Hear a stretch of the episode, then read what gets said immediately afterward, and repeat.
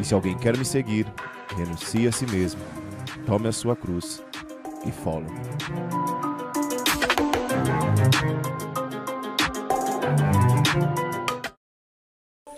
Fala galera! Estamos ao vivo com mais um Follow Me de semana! E para deixar muito claro que hoje é semana. Hoje é quarta-feira, hoje é dia de parabéns aqui hoje no Follow Me. Hoje é dia também do Corinthians se lascar, se Deus quiser. E que mais que a gente pode dizer? E que é feliz quem realiza a sua vocação! Aê! Nós temos um, um prazer enorme de estarmos aqui hoje, nesta quarta-feira, receber uma aniversariante do dia. Muito obrigada. Nath, seja bem-vinda, Nath. Muito obrigada, a alegria é toda minha. Ela tá toda feliz, assim, sorridente. Muito feliz. Não tem como não estar, né? Ela falou assim: não, eu vou pegar minha colinha. Eu falei: não, pode ser muito livre. Nosso objetivo é ser cancelado. Porque ela, ela desceu o rei na missão aquele dia lá. Verdade, e não esperamos menos do que isso, não é verdade? Esperamos ver. né? É isso, Eita, o é Maranatá, só Nossa Senhora Auxiliadora lá no Maranatá. Estamos também com a Moniquinha que vai apresentar o restante da nossa equipe, todo mundo que tá aqui. Oi, gente. Eu falei pra ela que quem senta nessa cadeira comanda tudo, certo? Não, Sim. não. Sim. Tem, tem vinheta aí, o produtor? Não tem Que o vinheta. produtor ficou trabalhando hoje, é verdade. Não tem vinheta. Ele não deu cano no trabalho, viu o trabalho? O trabalho. E a Mônica tava até agora trabalhando aqui. Eu fui, sou testemunha e bateu o ponto agora, Isso, certo? marquei o ponto, você viu. É isso. Parei pra me maquiar, mas eu marquei Nath está acompanhada aqui para, pelo querido Digníssimo também. Mas ele não tem microfone aqui, mas dá pra ouvir, não é isso? Fala oi pra galera, vai. Oi! Um oi Fala, oi, amor! Oi, gente, tudo bem? Beleza? aquela Como sua expressão de arte que você tem. Aí, ó. Nossa, bem artístico, vocês puderam perceber, né? Por isso que é feliz quem realiza sua vocação, Sim. tá vendo? Aê! Nath, super prazer, cara. Obrigado por ter vindo. Né, pra gente. É super descontraído, livre e espontâneo. Sim, isso é E nós bom. queremos falar hoje, não só fechar o assunto sobre vocação, né? Mas explorar a partir desse tema. Uhum. Você que tem uma história muito bacana, né? Porque você transitou, assim, em, em- em dois lugares Uma onde muitas história. pessoas Longa história. muita longa. curiosidade, cara. Olha, E todo eu- mundo tem. É. Eu queria. Vamos começar por aí. Diga pra galera O rolê todo. o rolê todo. Como que foi? Olha, eu acho que essa é uma dúvida que todo mundo tem quando olha pra mim, sabe? Eu gosto muito de falar sobre vocação, vocês acertaram. que os temas que eu mais amo falar assim, primeiro tópico de todos é a vida de oração. Eu tenho que ficar com uma caneta na mão, que eu sou professora, tá? Então eu não consigo ficar sem a caneta na mão. Pode? Claro eu que até pode. peguei ali, onde eu vejo uma caneta eu já pego. então, assim, são três coisas que eu gosto muito de falar, né? Na, na minha missão, eu faço parte principalmente da formação. Então, vida de oração é meu tópico principal. O segundo, a vocação. E o terceiro, a Virgem Maria. Então, vocês pegaram o segundo do, do pódio, assim. E as curiosidades que vocês perguntaram. Quando a galera me vê, eles falam, nossa, eles me identificam ainda a Nath de 18 anos. Hoje eu tô fazendo 26. Gente, então a... Parabéns Ai, meu Deus. a você. Ei! Nessa data querida. Muitas felicidades. Muitos anos de vida e parabéns! Amém! Amém, muito Gente, a obrigada. pessoa deixa o aniversário dela para lançar a palavra. É Sim. verdade, Para quero, poucas pessoas. quero muito certeza. dizer isso, porque no dia que eu convidei a Nath, não sabia que era seu aniversário. Uhum. E aí ela respondeu que estaria muito feliz de estar aqui, não se negou em nenhum momento, então muito obrigada. Eu agradeço, gente. Eu não tinha preparado nada pra esse dia. Deus preparou no meu lugar, Sim, né? com certeza. E vamos lá para as curiosidades. Então, Vamos. quando a galera me vê, eles me associam à figura, né? Você era carmelita. Sai, Como que era? aqui, Desculpa, gente. Eu liguei aqui o YouTube. Foi Ah, mal. Vai. tá bom. como era ser carmelita, como era no Carmelo. Então a galera tem muitas essas curiosidades. Como é a vida interna, como faz pra descobrir a vocação, como é pra mim hoje viver essa vida com Vinícius, né? Rumo aí ao matrimônio, a gente espera, né? A gente reza, a gente se prepara, a gente põe em oração. Sim. É, como é viver no Carmelo e depois sair para o mundo tão nova? Como Sim. foi se decidir-se com 15 anos? Então, são muitas dúvidas. A gente pode fazer um resumo por todas elas dentro do tempo que a gente tem, né? Porque Sim. eu amo falar sobre isso, falo com muita tranquilidade, assim, Uhum. porque eu ainda. Eu digo para as pessoas que eu ainda sou carmelita, eu continuo sendo, né? Porque foi ali que tudo começou na minha vida. Uhum. Então não tem como abrir mão da minha essência. A minha essência é o Carmelo, né? Acho que antes de ser jovem sarada, eu comecei sendo carmelita pra me aprofundar no Carmelo e hoje eu tenho propriedade pra dizer eu quero ser mãe e os meus filhos serão carmelitas, porque eu sou Uau. carmelita, né? Me E, diz uma coisa, an- antes de entrar no Carmelo, você primeiro foi pro Carmelo, depois conheceu o Sarados. Então, foi assim, com 15 anos eu conheci o, jo o Jovem Sarados. Conheci Ah. a missão de Santo André, nós fundamos Santo André, gente. Eu fundei Santo. André. Sim. Éramos eu, Japa e o Biazuti, o Ricardo. Aí, ó, se eles estão vendo um abraço. Não, não estão. Não estão vendo coisa nenhuma. E assim, éramos nós, né? Tinha a Manu, que hoje é casada com bola, essa galerinha bem raiz, né? E daí eu fui pro Carmelo com 17. Nós inauguramos Santo André, eu tinha 15, né? Então a missão de Santo André vai fazer 11 anos. E fui pra lá com 17 anos, né? Eu saí com 21 e hoje eu tenho 26, então vai fazer 5 anos que eu saí do Carmelo. Quanto tempo no Carmelo? Eu fiquei 4 anos. Uau. Eu ia fazer os votos temporários. Eu fui aspirante, postulante, noviça e saí no ano de fazer os votos temporários. Você entrou na mesma época da Bia? A- não, a irmã da Laís, Eu acho que é. que hoje é casada. Eu acho que é. Será que ela tá assistindo? Eu não sei. Muitas Eu certezas, lembro de não é mesmo? E ela era da parada inglesa, inclusive. Eu acho que era. Não, é- Não sei, ele perguntou pra mim, eu não tava era uma por loirinha. ainda. Sim, a baixinha. Isso. Essa mesmo, não, não, não fui da época dela. Ela só chegou a fazer vocacional, acho. Acho que foi só vocacional, né? Mas enfim, não era dessa época. Então você chegou no Sarados primeiro. Isso. E o que, que movimentou seu coração então pra fazer essa transição? O que movimentou meu coração? Vamos lá. Uma coisa que, assim, eu não conto muito pras pessoas, né? Vamos Gente, lá. coloca aqui. Polêmica. É exclusividade. Gente, prepara o corte, entendeu? Porque esse corte que vai pro Instagram, pro YouTube, é exclusivo. Nossa, como Entendeu? assim? Mas isso é um detalhe, assim, é uma coisa básica. Tem outros ainda. Manda. Então, o Frei Gilson, olha lá, ele era muito acessível. Então, assim, o Japa, né, ele ligava, Frei, celebra a missa pra gente hoje. Ele era acessível demais, assim, era tipo, vamos ver alguém aqui. O Léo, que a gente pensa que o Léo Coronel é o auge, mas o Léo mora ali, no centro de evangelização. A gente pode tomar um café com ele a qualquer momento. O Léo, eu vejo o Léo assim como meu irmãozão, sabe? Léo, tá aí, manda mensagem, áudio, é isso, meu, família. E o Frei Gilson era essa pessoa pra nós. Nós mandávamos mensagem, Frei, celebra uma missa, a gente tinha Maranatá, o Frei tava em todos os Maranatás. Não sei se você, acho que você lembra disso, Dani. O Frei era, assim, parceirão nosso. Olha, Sempre eu- tava nos eventos. Eu lembro- sempre tava nos da- eventos, lembro do- do no dia- acampamento. Sim, ele sempre tocava. Sempre tocava, tinha show do Frei Gilson. É. Era muito fácil. É. Era só mandar mensagem pros irmãos e ele tava disponível. Não tinha canal no YouTube. Frei, você tá muito difícil hoje. É. Tá. E era assim, né? Eu via muito o Frei falando, meu, eu quero ser igual ele. Ah. Eu quero ser. Tudo começou aí. Quero ser igual ele, quero usar a roupa dele. Eu amo esse freio. do- do- quero- Mas daí, assim, né? De admiração, começou a ser um chamado mesmo de interioridade de Deus em mim. E daí eu falei, e se. E se Deus me quer assim, vivendo uma vida de, né? De Carmelo. Será que Deus me quer? Eu comecei a fazer vocacional. O Frei foi só assim um ideal de um mês né? Nessa época que eu tinha ainda de 16 anos, que ele começou, eu tinha 16 anos, começou a ser bem presente. Com 17 eu comecei vocacional e com 17 eu fui. Então o Frei foi um ponto inicial para eu me admirar, querer viver essa vida e até me decidir ir mesmo para lá. Foi assim. 17 anos você entrou, eu lembro da sua mãe. Você lembra? Eu lembro. então é bom lembrar. Eu amo falar de tudo, assim. Nossa.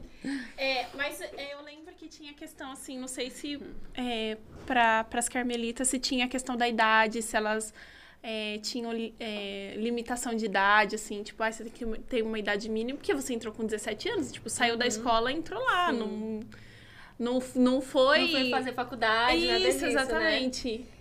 Então, antes era mais tranquilo, assim. Hoje eu não sei como que é o perfil, como são os passos. Antes, terminando o ensino médio, já não tinha muita restrição. Eu lembro que essa questão de histórico escolar, eu não, não tive muita burocracia, que eu já tinha terminado o ensino médio, né? Uhum. Então, essa questão escolar foi muito leve, assim. Sim. É, logo que você entrou lá, assim, como que foi pra você se adaptar de literalmente sair da sua casa? Um. Antes, eu tenho uma Olha. dúvida, eu tenho uma Sim, curiosidade. pergunta aí. Como que é o processo do vocacional para uma irmã? Uma pessoa que deseja ser freira.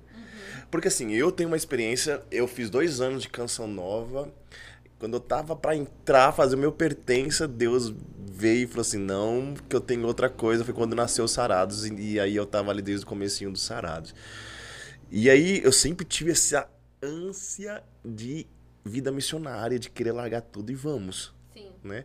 Eu costumo dizer que até porque pra eu começar a namorar com a Dani foi uma briga com Deus, porque Eu também. aí Eu pronto. não queria namorar com É, ninguém. porque foi, mas esquece. Você tá me você tá me tirando, Jesus. Eu não quero nada. Eu só- quero É eu quero- mesmo. é isso, eu tá não quero vendo? nada, eu não quero ninguém Finalmente encontrei vida. alguém que me entende. Toque aí, Dani. Toque aí, Dani. Muito Ela bem. Muito bem. Não, não, Não não. queria, Jamais velho. Não Eu queria. casar nunca que eu ia pensar. Não queria. Ah, e olha, de verdade, é, eu tinha, eu fui, eu partilhei com o meu, meu diretor na época, meu formador, que estava começando a nascer um sentimento, sim, né? Mas o passo de, de, de ir nasceu mais da obediência dele, né? Porque ele orou na, na época lá, e aí o Senhor deu uma moção pra ele e falou assim: Olha, Deus me fala que nós não estamos perdendo um consagrado, nós estamos ganhando dois. Eu falei, mano, é impossível. Daniela é produtora de rave, mano. Tá doido. Saiu dessa vida faz uns dois, três anos aí que nós estamos aí tentando evangelizar essa menina. E fomos. E estamos aí. 16 anos juntos, 11 de casados. 16 anos juntos. Eita, pega. Nós estamos. Eu não queria, cara. Entendeu? E como Deus vai modificando as coisas. E pra mim, a, a vocacional da canção nova, como leigo, era uma coisa assim, já muito concretizada na minha cabeça. E como que é a- essa transição, né, pra uma pessoa que queira ser freira? Sim. Nossa, amei essa pergunta, assim. Geralmente as pessoas não formulam bem a pergunta. E você, como você viveu? Amei essa pergunta. Como é meio que desconstruir algo que eu construí em mim pra viver algo novo, né? Assim, tipo, meio que refazendo o que você falou. Eu tinha construído e formulado dentro de mim a Natiane Carmelita. Eu formulei aquilo pra mim. E assim, a vida, isso é muito especial e eu sempre gosto muito de rezar sozinha com isso, sabe? A vida consagrada, ela me deixava muito confortável. E o evangelho é cruz, né? A vida consagrada, ela me deixava muito assim, é, eu tinha renúncias pra fazer, mas eu não, é, vamos, eu não era muito contradi eu não me contradizia a ponto de carregar uma cruz e ver aquilo, de me negar para alcançar o paraíso, porque a gente sabe que a via é estreita. Então, muitas vezes eu me via numa via larga, sabe? Tipo assim, será que realmente eu tô fazendo a vontade de Deus? Ou eu tô aqui porque eu decidi simplesmente estar? Será que realmente é essa vontade de Deus? E a vida no Carmelo com as irmãs, ela nunca me completou assim totalmente, sabe? Viver só com as mulheres. Então, alguns pontos são identificáveis na vocação. Le- é, fala de novo um pouquinho da pergunta que você fez. Como que é o processo do vocacional? Porque assim, é, eu, eu vejo, só contextualizando a pergunta, hoje já não é mais o sonho de uma menina, por exemplo, se tornar freira, né? Vou começar a escrever suas perguntas aqui, que você faz uma liga na outra. É, não é um sonho. E como que você, como que é o processo vocacional? Porque a vocação é para se descobrir. Sim. É o processo transitório para você descobrir. E como que é esse processo para você se descobrir se é ali ou não para você dar o passo para entrar? Eu vou colocar aqui, ó. Processo de descoberta. É muito professora. É muito professora. Vou dar, ela vai dar estrelinha para nós hoje. Vou colocar a ata aqui, né? Primeiro eu vou concluir essa parte do meu processo de descoberta até chegar aqui. Lá, é muito professora, né? Que da hora. eu não consigo não ser assim. e eu fui me descobrindo, a gente vai se descobrindo na vida, né? Então assim, você construiu uma coisa pra você, Dani. Você quis ser canção nova. E um detalhe, eu também quis ser canção nova. Eu fiz vocacional na Aí. Toca de Assis para depois fazer na canção nova. Né? Eu pensava muito nessa linhagem. Porque se a gente é jovem sarado, eu acho que, assim, 80% dos sarados já pensaram ser canção nova. Total, assim, total. 80% já pensaram e eu pensei também. Olha lá, ela também. e, assim, foi o que eu construí pra mim, mas o que Deus tinha construído. Então, essa questão da renúncia foi um fator muito importante. Vamos lá agora. Esse processo de descoberta. Depois a gente contextuali- contextualiza isso depois que eu acho importante continuar. Como que uma menina, né, ela se decide a ser freira hoje em dia, esse processo vocacional, como é esse processo? Eu tô conversando com uma menina faz um tempo, o nome dela é Ellen. Eu acho que ela tá assistindo. Não sei se ela. a É. Ellen. E ela me deixou muito feliz, assim, sabe? Eu fiquei realizada de conhecer a Ellen e saber que ainda existem meninas hoje em dia que buscam esse processo vocacional. E realmente é um chamado de Deus. Não tem como você, assim, olhar para esse mundo atual e, e ver em alguém despertar dessa vocação de interiorização, de vida de solidão nesse mundo que a gente vive, sabe? E Deus, ele chama constantemente, né? Se nós estamos atentos, Deus chama constantemente. Eu vejo que o Vinícius, ele veio para um pouco me contradizer a mim mesma. E ao passo que a gente vai vivendo, eu vejo que Deus vai me salvando na nossa caminhada. Deus me salva do egoísmo. Deus me salva do egoísmo no nosso namoro.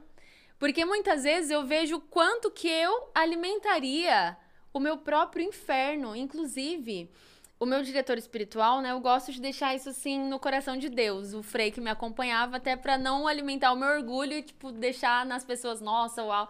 Era um Frei muito do coração de Deus. Ele me acompanhava, né? E ele falava que muitas vezes eu tava cavando o meu inferno no Carmelo. Por conta da minha prepotência, eu me achava melhor que as irmãs. Eu tava ali, eu fazia um pré-julgamento das irmãs. E, tipo assim, eu sou a Nath, noviça, estrela, tô fazendo tudo perfeito. E assim, após sair, o meu processo de descoberta, né, dentro dessa palavra-chave, viver com Vinícius me coloca em contradição comigo mesma. Que eu vejo que se eu estivesse lá, eu estaria numa etapa confortável de mim, sabe? Tipo, eu sou perfeita, meu, olha só pra mim. Não, eu, eu cumpro todas as regras aqui. E eu tinha essa visão. Porque eu, eu sou melancólica, o meu temperamento, então eu sou muito metódica. Eu sou muito assim, ao ponto. Eu já achei que eu tinha toque por um tempo. Porque pra mim, esse tem que estar aqui, esse tem que estar aqui. É claro que existe a organização. Você tem uma, tinha uma, tem uma facilidade Sim. De, de cumprir horários. Cumprir horários, acordar rotinas. cedo, a rotina do Carmelo, viver na regra certinha. Então isso Eu ia ser preso tinha um olhar. cedo. Eu tinha um olhar de julgamento pra todas. Eu tô fazendo certo, olha essas irmãs, no- nem anda, o jeito de andar. Eu fazia pré-julgamento com o jeito de andar das noviças. E assim, estar com ele me desafia. Porque eu vejo que eu não sou perfeita. E às vezes ele, em quatro anos de caminhada, ele é melhor que eu que tenho 11. Falou, olha. E uma coisa é quando a gente tava no caminho, assim, sabe? No caminho de namoro. A gente, por um ano, a gente ficou só em descoberta, assim. Tipo, amizade, caminho. Foi dar beijo depois de sete meses, graças a Deus. Não foi nada prepotente, assim. E eu conversei com o Ezequiel, um irmão que eu amo totalmente, assim. Ele tá comigo há um bom tempo aí na caminhada, esses irmãos da missão que a gente tem. E eu falei, Ezequiel, meu, sei, eu vi, tem quatro, três anos de caminhada, eu tenho dez. E, sabe, eu falei isso abertamente, assim mesmo. Falei, eu tenho medo de, sabe, da De gente começar um isso, né? caminho. E é muito precoce o tempo dele. Eu já falei isso pro Vi, mas poucas vezes. Ele falou assim, Nath, é, Judas, Judas mesmo, ele esteve com Jesus por três anos, ele sentiu o cheiro de Jesus. Judas dormiu do lado de Jesus.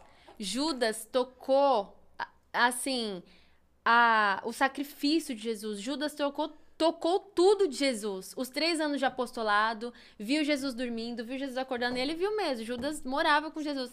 E sabe o que ele fez? Traiu e se suicidou. Ele não esteve na cruz. Paulo se converteu do dia para a noite e é apóstolo dos gentios. O Vinícius é esse que se converteu. E você vê quantos servos da missão, assim, 10 anos de discipulado e tal, e saiu e hoje é o cara Deus me perdoe, mas virou homossexual, tá todo perdido na vida. É lógico que a gente sabe que tem irmãos que têm uma inclinação, que Deus cuide deles. Mas essa rebeldia, sabe? Tem uma galera, pregador, hoje é rebelde, sim. A rebeldia mesmo. Meninas que hoje vivem na prostituição e tinham o quê? Oito anos de caminhada. Eu vi tem quatro anos e eu vejo muitas vezes nele a sede de caminhada maior que eu. Tem vezes que ele vai se confessar toda semana, fala, não, eu vou uma vez por mês, sabe? Então, nas pequenas coisas eu vou vendo, nas lutas dele, o contraponto com o meu egoísmo. Muitas vezes. Ele me. tipo, não contradiz, mas ele me coloca em confronto. Acho que essa é a palavra, sabe? Conviver com ele me põe em confronto. E muitas vezes, se hoje eu estivesse na vida religiosa, eu estaria cavando o meu próprio inferno, achando que eu era superior às outras. E Deus literalmente usa completa santificação. É. Eu Sim. lembro uma vez que você fez um- uma, uma série de, de, de posts falando sobre uma das coisas que te ajudaram também a discernir para você sair lá do, do, do Carmelo, que você estava entendendo que ali não era o seu lugar naquele momento, né? Que foi a questão do respeito humano. Cara, aquilo pra mim ficou assim, que você fazia muitas coisas por respeito humano, porque, poxa, tem que fazer, aham. porque e isso, é- cara, isso foi muito louco, assim, porque realmente tem muita coisa que às vezes a gente faz na vida. Poxa, eu tô fazendo as coisas certinho. Ah, eu tô aqui, tô nesse lugar, tô fazendo certinho. Mas eu tô fazendo pela vontade de Deus, porque eu acho que aqui é o meu lugar mesmo, que Deus tá me mostrando. Eu tô fazendo por respeito humano, né? Sim. Em um Ou porque determinado. É cômodo, né? Também, Sim, né? sim. Nossa, isso foi muito. Muito forte. É. Quais são os pontos dentro do vocacional que são trabalhados pra você começar a discernir se ali é o lugar da menina, por exemplo?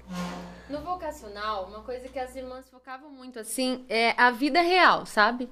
Você não pode simplesmente idealizar assim, ah, eu vou porque é, eu gosto do hábito, vou pro Carmelo porque eu acho o véu bonito, vou pro Carmelo porque o silêncio vai me fazer. Você não pode.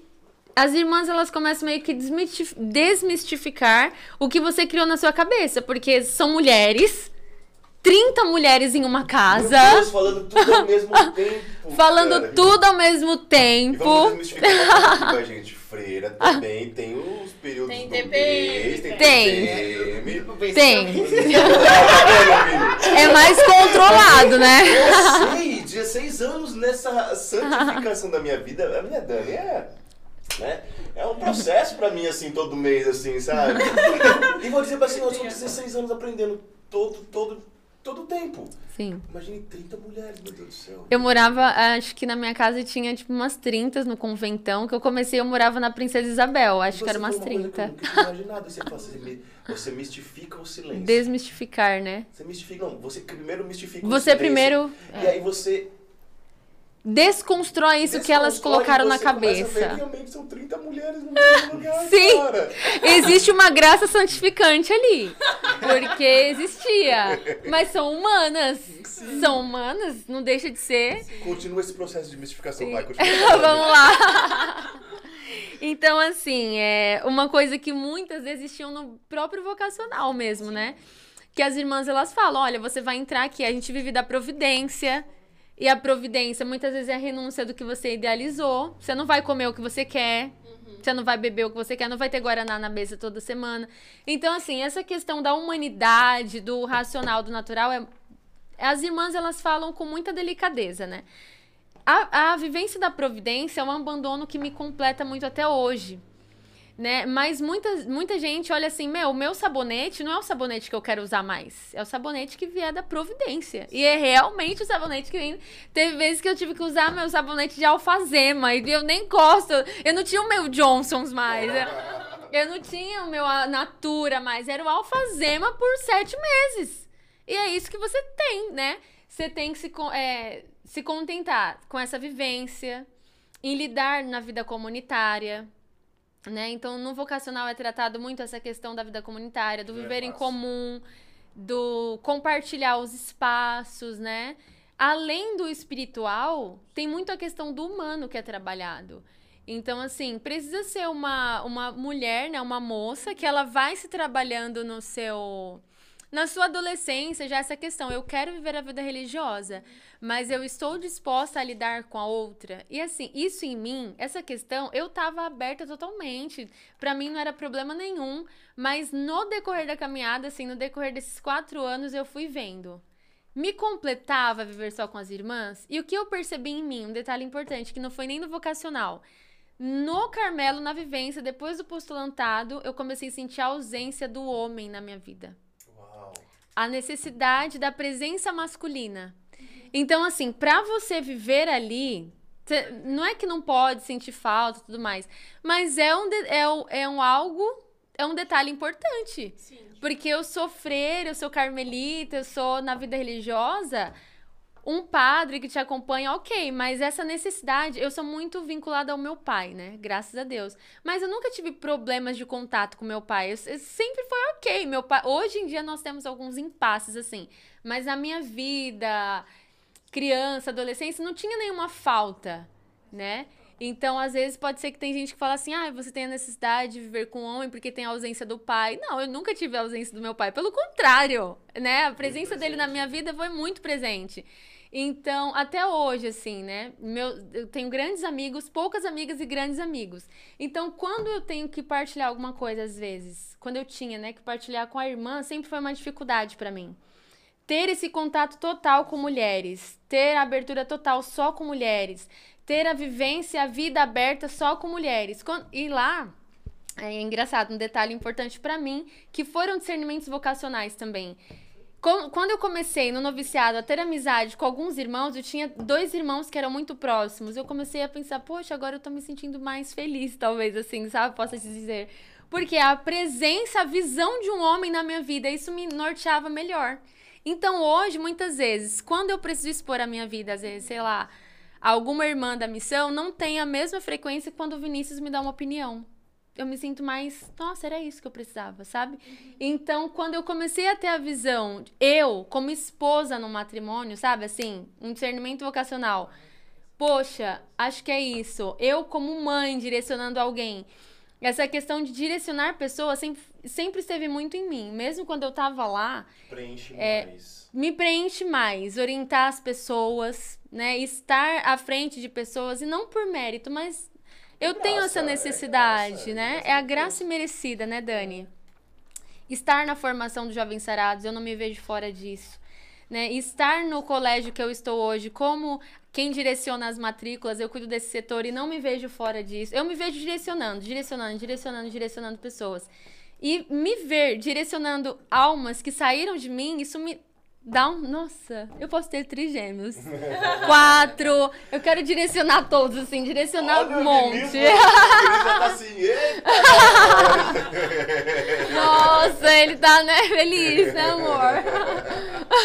Tô de boa. Tá de boa. Eu, eu Então, sim. Eu, Nath, eu vejo aquele momento muito marcante, assim, que eu- é, tanta parte que nós falamos agora do que ficou muito claro, assim, do, do que, que vai acontecendo no vocacional que a gente vai desconstruindo pra gente começar a ter um discernimento. Beleza. Aí a gente chega na conclusão, beleza, é isso. Uma coisa muito na minha cabeça é aquele momento que a, que a família vai levar a menina. Que as portas se abrem, né? É Que a menina vai indo, vai indo, a família vai ficando, vai ficando, vai ficando. E eu tenho outra pergunta. É, Como que é esse momento? Pode falar. Você quer falar a sua? Porque eu lembro que você raspou o cabelo. Ah, tá. Cara, Beleza. isso foi uma coisa que eu lembro que. é, eu- Monique, essas madeixas então, eu passei por um processo de discernimento, mas eu foi um pouco curto. Mas eu lembro que uma coisa que eu fiquei pensando, porque a, a Nath já tava no Carmelo. E aí eu lembro que alguém- eu, eu te vi no dia da. Lembra que teve um musical de Santa Sim, Teresa que eu fui, o. Everton me levou, lembra? Claro que É. eu lembro. Musical Seja de Deus. Isso, e aí você já tava com hábito e você já tinha raspado o cabelo. Sim. E aí eu lembro que aquilo me deu um choque, que eu falei, se eu discernir, eu vou ter que raspar o cabelo, velho. E aquilo foi durante muito tempo na minha cabeça, que eu fiquei, se eu for, se Deus me chamar pra ser, eu vou ter que meu cabelo. Nossa. Mas é coisas pequenininhas que a gente vai percebendo, que Deus vai mostrando onde é a nossa vocação, assim. É né? verdade? de renúncias ou não renúncias que você vai conseguir fazer, né? Sim. Eu coloquei quatro, três palavras-chave aqui, né? A renúncia perene, vou falar sobre isso, a família e o rompimento. Então, primeiro, da família, né, que você falou. Como é essa questão de deixar a família e entrar? Pra mim foi muito forte, mas quando eu, como eu já estava decidida, deixar a minha família, assim, não foi tão, tão, tão difícil um parto. Foi mais difícil deixar os sarados. Nossa. Foi mais difícil, então isso é forte até pra minha mãe ouvir, sempre foi. Foi difícil deixar minha família, mas eu nunca tive. É engraçado, parece assim, tipo um paradoxo, né? Ao passo que eu tinha um elo muito grande com meu pai, não era um apego que me paralisava. Então deixá-los pra mim foi assim, bom, eu tô decidindo, eu quero ir, ok. Só que deixar os sarados, eu vivia às vezes mais nos sarados do que em casa. Eu sentia falta, eu chorava com saudade da minha melhor amiga. Então, assim, esse passo, né, de oferta minha de ir foi difícil, mas o que eu, é o que as irmãs sinalizam bem também, né? Esse fato de deixar a família não é um, um perder. Uma coisa que Dom Bosco fala também, né? Acho que São João Paulo II, quando você sai da, da sua casa, Monsenhor Jonas Abib fala muito isso. Quando a, o filho, a filha sai de casa, Deus ocupa aquele lugar. Então, as irmãs, deixam, elas deixam isso muito claro, né? Eu saí dali, mas Cristo ocupou o meu lugar. Você saiu, mas Cristo ocupou o seu lugar. As meninas que faziam parte da minha turma, elas sentiam muito esse rompimento, né? É bem difícil a adaptação, é tanto que o aspirantado ele é para isso, né? Para as meninas que estão acompanhando aí, acho que até nas nossas servas da alegria tem essa adaptação. É, o aspirantado ele é para isso, né? Você tá aspirando, a palavra é bem proposital, é um aspirantado. Eu fiquei no aspirantado acho que uns seis meses, não me lembro bem. Mas é um tempo que você nem tem hábito. Era uma saia jeans e uma camiseta polo branca bem horrível, era ridículo. Era ridículo o uniforme, era bem. E Nossa, eu me dando sentia super mal. Imagina. Não, era assim, zero flor de lis. Ninguém gostava, nem a madre. A madre fundadora odiava o uniforme das aspirantes. Era muito feio, meu Deus. Eu Mas me vi assim. exatamente pra você. Desapegar total, porque era uma renúncia assim, nossa, renúncia de si mesma, to- totalmente. Se der, depois eu pego uma foto, mas eu acho que eu não tenho. Tenho foto só Eu não bonitinha. lembro, é, eu lembro você de hábito mesmo. É, né? então, é isso. Assim, o rompimento, assim, do aspirantado, ah, você ainda pode, lá naquela época, né? Ainda podia ter umas visitas mais frequentes durante a semana da família. Tinha visitas no domingo, mas tinha as visitas semanais também, né? Então, assim, é uma adaptação. Tinha algumas que saíam no aspirantado mesmo, como as nossas servas da alegria, né? É uma adaptação. Você não é irmã ainda. Eu não fui pra me adaptar. Eu, assim, Sou- eu achava que eu, era, que eu era colérica. Eu sou muito assim, vou, vou. Não vou, não vou. Então, quando eu fui, eu não fui pra me adaptar. Por isso que eu raspei o meu cabelo, era opcional. Eu raspei, era opcional, mas eu raspei tudo. Eu passava a maquininha 1, porque eu queria passar. Mas eu podia deixar, eu não sabia como era meu cabelo antes, eu alisava, então era horrível meu cabelo, né? Então eu decidi raspar, passar um, porque eu queria me abnegar e foi muito bom, eu não me arrependo, sabe? Eu costumo dizer que eu faria tudo de novo. Se eu precisasse ficar 10 anos, eu ficaria 11. Novamente, assim, eu não me arrependo de nada, nada, nada. Desde deixar os meus pais, de ter essa, essa decisão de raspar, eu sofri muito, eu sofreria novamente. Pra hoje sair e falar leve, assim, pras pessoas, vai. Se você tem a dúvida da vocação, vai. Faz o seu discernimento, sabe? Se, ai, será que é o, será que é o matrimônio, vou fazer caminho, faz caminho. Mas não é assim, vou me aventurar a tudo. Não. Faz com discernimento. Eu fiz com discernimento, né? É, Ah, eu vou hoje pro Carmelo. E se for o verbo encarnado? E se for a toca de Assis? Então, deixe que o Senhor te conduza, mas é bom a gente discernir bem, sabe? E depois eu quero falar uma coisa importante, eu vou voltar umas partes. Pode falar. Eu acho interessante porque quando a gente tem essa visão de, desse rompimento, né? é, muitas vezes pra quem fica parece muito mais brusco do que realmente é pra quem vai de fato, né? Porque a pessoa tá decidida, Sim. né? E existe uma plenitude daquilo que a pessoa tá buscando ali, né? Eu, quando fiz todo o meu processo, eu tava louco pra ir. Eu falei, mano, eu quero é entrar lá, entendeu? É, sim. E lá na Canção Nova, eu lembro que eles faziam muito processo de desconstrução muito parecido, ó. E aí tava no auge algumas coisas. Ó, você não tá você não vai entrar pra ser um Dunga novo, pra ser uma Eliana nova, que não é pra- você não vai nos programas, você não vai pegar. Deus pode querer que você fique um ano apertando o botão de um negócio, que não sei o que lá. Enfim. E, e eu falei, não, não tem problema. Eu quero entrar porque eu quero dar a minha vida. Né? E eu, eu lembro que eu vivi esse processo de desconstrução também e na decisão, a minha decisão, ela estava certa, né? E eu acho que aqui- aquilo que Deus queria realmente da, da, naquele período era a minha decisão, Sim, né? total. Por mais que eu não é, entrei naquele momento, Deus queria o meu entendimento que era uma vida missionária. E hoje me preenche muito aquilo que hoje eu faço nos Sarados Totalmente. Né? E assim, e como Deus foi muito bom comigo de me, me levar à plenitude é, daquilo que eu não imaginava, Nath. E, e como que é hoje, aliás, dentro desse processo, você falou muito da, de ser metódica. É, eu, eu pensei que eu era, eu pensei que era colérica. É, eu agora. Achei mais engraçado essa parte. Você não pode.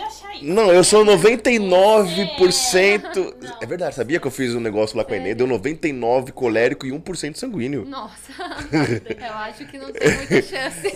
Não, ela falou assim que é um temperamento raro, porque eu sou quase 100% no negócio. 100% colérico. Olha, se, se a graça de Deus é que a gente seja equilibrado em todos, cara, eu, eu vou purgar muito tempo ainda pra alcançar esse negócio, viu? Porque, pelo amor de Deus, eu tenho vontade. Baixa um espírito assassino em mim, às vezes, assim, Nath. Eita. Entendeu? Ô, Guilherme. Baixa, não baixa, é verdade. Baixa o espírito assassino em mim assim, que, meu Deus do céu. Mas vamos lá, entendeu? Lá, uma vez no Carmelo, que você fez todo esse processo e você começou a perceber que a figura masculina, ela, ela, ela tinha, esse dire... ela tinha essa importância que você começou a perceber também, mas ao mesmo tempo, o que te conflitava ali, que te preenchia muito ali também, porque o conflito entrava ali. A figura masculina pra você já foi uma coisa que você detectou. E uma coisa que ali dentro pra você realmente, olha, essa rotina, isso que a gente fazia ali, isso me preenchia muito. Quais são, qual era o contraponto? Ó, coloquei, ó, vamos lá, palavras-chave. A renúncia perene, o preenchimento absoluto, muito bom isso que você falou, e a questão da identidade. A gente vai começando a falar da renúncia perene. Até hoje eu renuncio e as minhas renúncias, elas são com base no que eu fazia lá. Então, essa renúncia, ela me traz um preenchimento absoluto. Então, o que, que eu fazia no Carmelo, né? Que era esse impasse que até hoje eu trago em mim. Esse preenchimento absoluto da vida de oração. E a minha rotina, tudo que eu vivia lá, eu trago pra mim hoje. E eu, eu falei assim, eu vivia tudo novamente e eu não abro mão de nada. Eu digo até hoje que eu sou carmelita. E assim, os meus filhos eu quero que sejam. Eu quero muito, inclusive, passar isso pro Vinícius, sabe? Inclusive, eu penso de entrar na ordem terceira do Carmelo, né? É algo que eu penso, que eu rezo. Eu fiz um vocacional em julho deste ano. Eu penso muito porque isso é latente em mim. Eu, eu sinto que corre nas minhas veias. Então, esse preenchimento absoluto, né? Ao passo que eu sentia que a figura masculina ela me preenche. Mas dentro de mim tem. O Carmelo vive em mim. E é algo assim que não tem como eu me desvincular. Porque quando eu vivi lá, a vida de oração ela me preenchia. O que eu sinto? Que Deus me levou pro Carmelo para me salvar. Porque um detalhe importante, que antes de entrar pro Carmelo, antes de entrar pros Sarados, de 14 para 15 anos eu ia ser o Ica. Eu comecei a fazer passos na bruxaria. Meu Deus do céu. Eu comecei a fazer passos na bruxaria, mesmo? reiki, tarô. Eu já comecei a mexer com tarô. Tenso. Eu já tava conhecendo tudo isso. Búzios, tarô, a magia, a diadema, Mauá. Nossa, pensa, né? Mauá ali, que é meio sinistro. É, eu sinto isso, sabe? Que Deus me levou pra me salvar. E era a bruxaria, meu. Quem conhece a Wicca sabe que não é legal. É coisa assim, de ocultismo mesmo. Deus me levou pros Sarados. No dia do meu aniversário, eu fui com o Everton, né? Dia do meu aniversário, de 15 anos. Conheci os Sarados, mas beleza, a gente deixa essa parte. Com 17, eu fui pro Carmelo. E Deus foi inserindo em mim a vida de oração, a interioridade, a intimidade com Deus. Então, um paralelo que eu faço disso que você falou, qual o preenchimento que você sente que ficou em mim e tudo mais. Sabe a passagem da transfiguração do Senhor no monte? Eu sinto que Nosso Senhor, assim, ele me levou para o monte, ele me fez me transfigurar ali junto com ele, me fez ver a transfiguração. Eu nem me transfigurei. Eu vi ele se transfigurar. E eu desci para passar o brilho dele que eu vi lá em cima. Não era para me continuar lá, sabe? Era para eu ver a transfiguração, presenciar o milagre, presenciar o milagre da transfiguração. Eu presenciei, eu sempre faço isso para mim. Às vezes eu rezo sozinha com isso, sabe? Então toda vez que tem o evangelho da transfiguração, eu lembro disso. Eu era ali Pedro vendo Jesus transfigurar. Eu quis construir, eu quis construir as três tendas e ele falou: desce e passa o brilho. Entendeu? Meu, eu quis ficar ali. Eu quis ficar. Mas não era para eu ficar, era para eu descer e passar. E hoje nos Sarados, é, estando na formação, à frente da formação, eu sinto que é isso todo dia. Eu preciso passar a Nath Carmelita para eles. Eu preciso passar a vida de oração para os sarados. Eu preciso passar os sete tesouros, as cinco pedrinhas. Como é vivido isso como adultos? Porque não, a gente não é aqui para brincar. E eu gosto muito de falar isso com o Vinícius. A gente fez caminho, a gente fez. Eu não tô aqui para brincar. Eu não vim nesse mundo para brincar. E uma coisa agora a gente puxa, né? A escolha da identidade. Agora sim vai chegar onde você quer. é, uma coisa que eu vi ontem do padre Paulo Ricardo, que a vivência da vocação, ela é quando você vive a sua identidade. E a gente não tá no mundo assim pra, tipo, ah, vocação é porque é bonito, entendeu? Eu vou pro Carmelo porque eu acho bonito, sublime as irmãs, eu acho os padres bonitos. A vocação, primeiro, que ela é uma escolha. Então, se eu, se eu e o Vinícius a gente vai constituir uma família, é para que nós sejamos um contraponto nesse mundo. O matrimônio é contra o aborto, é contra, é, sei lá, poligamia, poli, é, ideologia de gênero. Contra tudo que o mundo coloca. Hoje eu me vendo assim, né? Aos poucos, me vendo nessa posição de esposa, de mãe de família, de uma mulher que conduz outras mulheres. Eu tenho o meu apostolado da Flor de Lis. E a ideia não é que seja só uma loja de roupas para eu ganhar dinheiro. Eu quero realmente conduzir mulheres ali que amem a Deus, que vivam a feminilidade, que sejam mulheres mesmo, assim, como eu me encontrei. E o Vinícius foi basicamente um dos fundadores da Flor de Lis, porque ele me ajudou a me encontrar como mulher, né? A partir dele, eu comecei a me posicionar como mulher. E assim, é, vivendo nessa identidade, a vocação é a identidade, né? Voltando no vídeo que eu vi do Padre Paulo Ricardo. Quando a gente vive a nossa identidade como filhos de Deus, a gente descobre a nossa vocação que é fazer a vontade de Deus e viver a santidade. E quando você descobre essa identidade, essa vocação, você percebe, não tô aqui para brincar, o que eu falava, né? Que eu gosto de conduzir muito a galera. Eu conduzi os meus ali do discipulado no passado, graças a Deus, todos fizeram um compromisso esse ano. E o que eu deixava claro para eles, galera, estar no Sarados não é para conviver, para fazer churrasco, não é, não é para isso, Obrigado, meu. Jesus. Não é isso, sabe? É a vocação. Amigos, né? Não, não, meu, para. Eu sou revoltada com isso, sabe? Revoltada. Revoltada. Amém. Amém. Tem que ser. Tem, eu tenho isso em mim. Eu falo, não, pode parar. Convivência de a convivência é boa, a convivência agrega, a convivência salva. Mas se for só por isso. Mas se for só por isso, a gente pode ser bola de neve. Muito obrigado, Jesus. A gente pode ser. Se for só pra isso, a gente pode ser morada, a gente pode ser a viva, né? Olha! cancelamento vindo! Olha o cancelamento! É, eu, eu gosto muito, assim, da nossa madre, né? Eu costumo dizer que a nossa madre é a minha madre fundadora, a Madre Maria José ela é muito contra tudo isso, contra o PT. Ela é contra. tá realizado, tá realizado. A Madre Maria, minha madre, minha madre fundadora. Igual o Padre de Mills também, meu fundador, contra ideologia de gênero. Olha lá. A, gente, a nossa vocação de céu, ela demonstra isso. Quem encontra a sua vocação se encontra fazendo a vontade de Deus. E Deus vai contra o mundo, a gente vai contra a corrente. Então eu gosto muito de trazer o que eu vivi ali, como eu falei. No monte, Deus me transfigurou. E ele me transfigurou para transfigurar, né? É, a, a, o carisma dos carmelitas mensageiros do Espírito Santo é contemplar para evangelizar. Ser sal da terra e luz do mundo, contemplar para evangelizar. E o símbolo deles é assim: o Espírito Santo Pega pra mim aqui. É, vou pegar aqui pra vocês. Pera aí. Eu faço questão.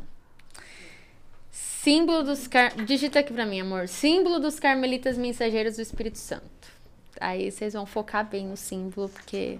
Cadê o meu. Cadê, Cadê o o- produtor aqui pra na colocar tela, na cadê? E isso, coloca aqui pra gente então. Símbolo Cadê o dos produtor? carmelitas O mensageiros. doutor foi comer pão de queijo, É, gente. ah, pelo amor de Deus.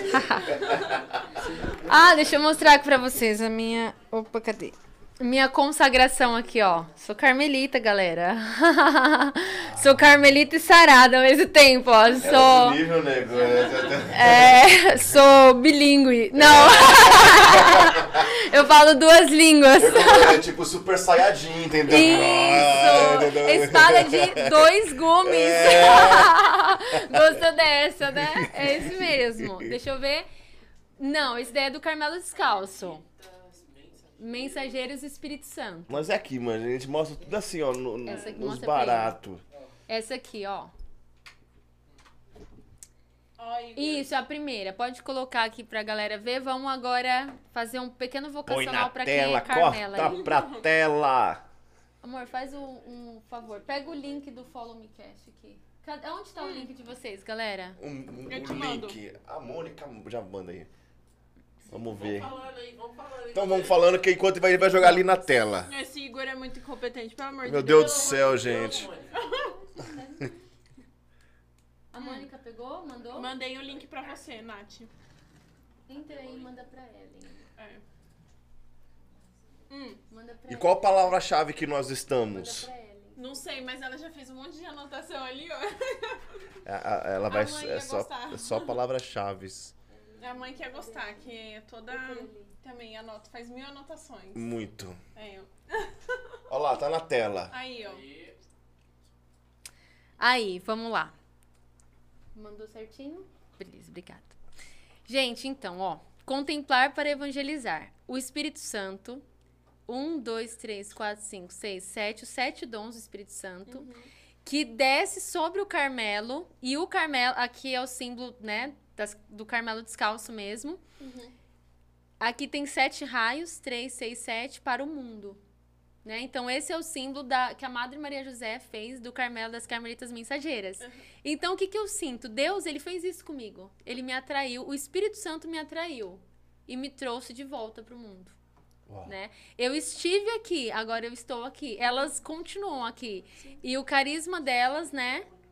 Pode deixar aqui, eu gostei. É é uma extensão do, tipo, de um braço, né? On- Onde. Se bem que assim, eu não acho que não seria, certo falar isso, porque assim, eu acredito piamente, uma vez eu aprendi isso e eu tomei isso pra minha vida, que o mundo só está de pé ainda por conta das nossas freiras, dos Sim. nossos freis, sobretudo aqueles que são enclausurados, que ainda oram por este Sim, mundo. com. Total. Porque se não fosse esse povo, Com já teria acabado Já tudo. teria acabado. Deus já teria mandado é, fogo pra A missa mundo. diária, né? Que o santo sacrifício diário ali, né? Exato.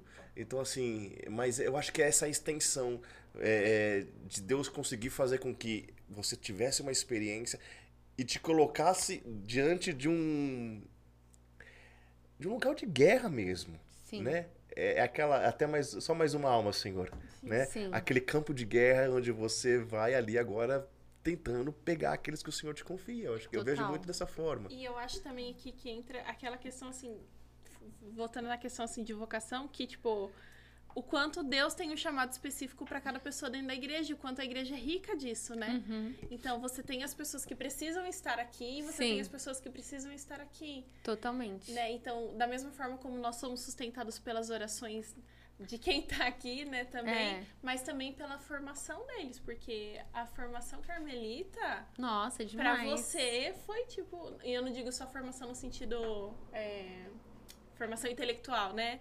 Eu digo de espiritual mesmo, Sim. assim. Então, o quanto isso foi importante pra você. E assim. Se você viveu uma boa formação lá dentro, foi porque tem pessoas lá dentro que vivem plenamente a vocação delas Sim. e estão fazendo muito bem o tra- trabalho, né? Modo de dizer assim. Uhum. A vocação delas ali dentro. Para ajudar outras pessoas, para ajudar a igreja, para estar a serviço do reino, seja de formar e ajudar novas pessoas a descobrirem a sua vocação, seja de formar pessoas para que possam vir para cá. E hoje eu não seria quem eu sou aqui no Sim. JS se não fosse o Carmelo. Eu não teria formação nenhuma. Sim. Nada, nada, nada. Tudo que eu toda sei. você trouxe, né? A base toda, toda mesmo, porque o que eu tenho de formação eu não aprendi nos Jovens Sarados. Por isso que eu estou na formação, porque eu preciso passar para eles. E é impressionante, tem hora assim que eu fico, nossa Deus, eu vi, ele fala isso pra mim, amor, eu tenho uma carmelita, eu preciso aprender com você. ele fala isso pra mim. dos Eu tenho. sarados é a formação. É a formação. É a formação. Eu gosto muito do Dan, né? Do nosso Danilo Bezerra, porque eu vejo que ele traz muito de Santa Teresa. E uma- um detalhe assim importante, né? Hoje eu sou também salesiana, eu trabalho no colégio salesiano. Meu Deus, ela é bilingue, não, ela é Eu sou multi, eu sou igreja, eu sou católica, eu sou universal. eu sou universal. eu sou universal da igreja aí. E é tanto que católico significa, sim. né? Significa o quê, né? É universal. isso. Universal. E Santa Teresa de Ávila, ela é baluarte dos salesianos. Eu não sabia, né? E Santa Teresa é um pouco a nossa inspiração também, né? Para o Danilo fazer a nossa cartilha de vida de oração, ele fez inspirado em Santa Teresa de Ávila. E eu vejo que o Carmelo assim é propulsor de muita coisa, é o coração, né? Sim. O Carmelo, acho que quem falou isso? São João Paulo II falou que o Carmelo é o coração da igreja. Não sei se foi São João Paulo II, mas algum papa, João 23, eles mencionaram isso. O Carmelo é o coração da igreja. Então eu sinto muito isso em mim. Car- Se não fosse o Carmelo, eu não teria base para pensar em construir uma família com alguém, jamais, assim. Eu me vendo como eu era antes, tinha nada, eu não tinha base nenhuma. Sem o Carmelo, eu não tinha base para ser quem eu sou hoje no JS, na formação, mesmo na música que seja. Sem o Carmelo, eu não teria a visão que eu tenho hoje lá no colégio, de olhar as pessoas.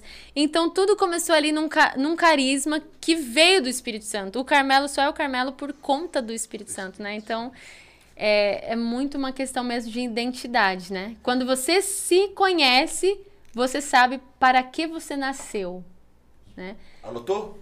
Tem um monte de gente que não se conhece hoje em dia e eu fico pensando, cara, assim, Sim, como a pessoa ela opa! consegue Chegamos. viver. Isso! Fale sobre isso, Nath. Des, de- Pergunta. é, descorra todo um TCC sobre isso, vai. Opa, peraí, ó. Pergunta de novo, pra gente fazer com bastante ênfase. Tem gente que não se conhece. Tem Sim. gente que vem pra esse mundo e assim eu falo. A pessoa acha que é é isso. Nasce, estuda, vai curtir a vida, casa e, e vai conquistar coisas. Fica nesse ciclo ridículo, vazio e nunca se encontra na vida. Não sabe a sua identidade, Sim. Não sabe pra que veio, não sabe pra né? que veio. Muito bom. Eu fiz letras, né? Eu ainda não concluí tudo, assim, tipo, a partezinha final de pegar meu diploma. Só isso, mas eu concluí. concluí minha faculdade de letras. E uma parte que eu gostei muito de estudar foi o romantismo. Os filósofos existencialistas. Então, assim, você Deus, falou uma coisa. é. Não, eu gostei muito disso, né? Você falou assim, tem gente que nasce, cresce, acha que a vida é isso. Então vamos lá. Qual que foi a parte propulsora do romantismo? Foi o suicídio. E a parte dos filósofos existencialistas também foi. Por quê? Porque eles achavam que a vida era um caos, que a vida era caótica.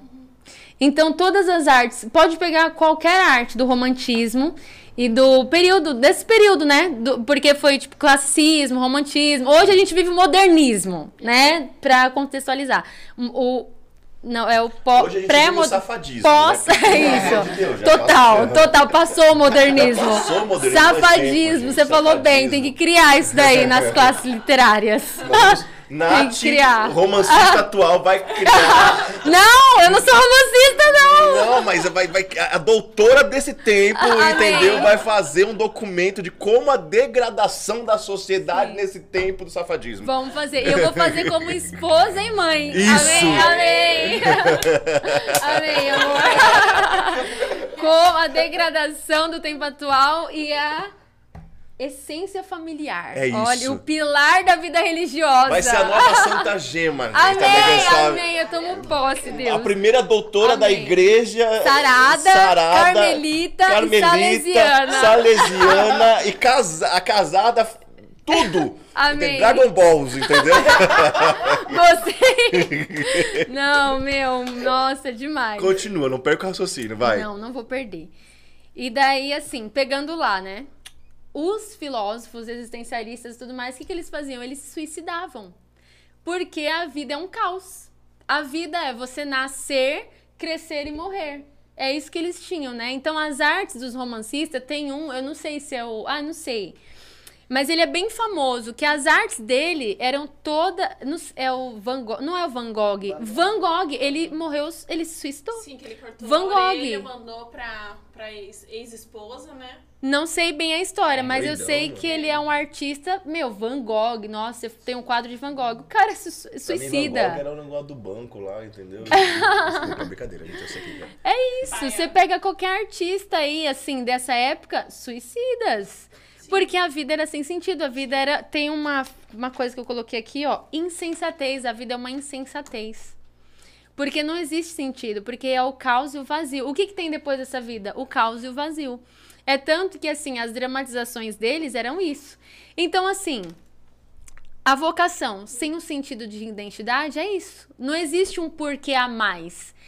Eu tava vendo um vídeo do Padre Paulo Ricardo e ele, fala, ele faz muito esse paralelo. Se não existe nada a mais, realmente, quem eu sou? Eu sou nada, eu não sou ninguém. Meu, não existe Um nada vazio, além um dessa vida. Negro, né? Sim, pra que, que eu vou viver? Sabe, me colocando nesse. Pra que, que eu tô estudando?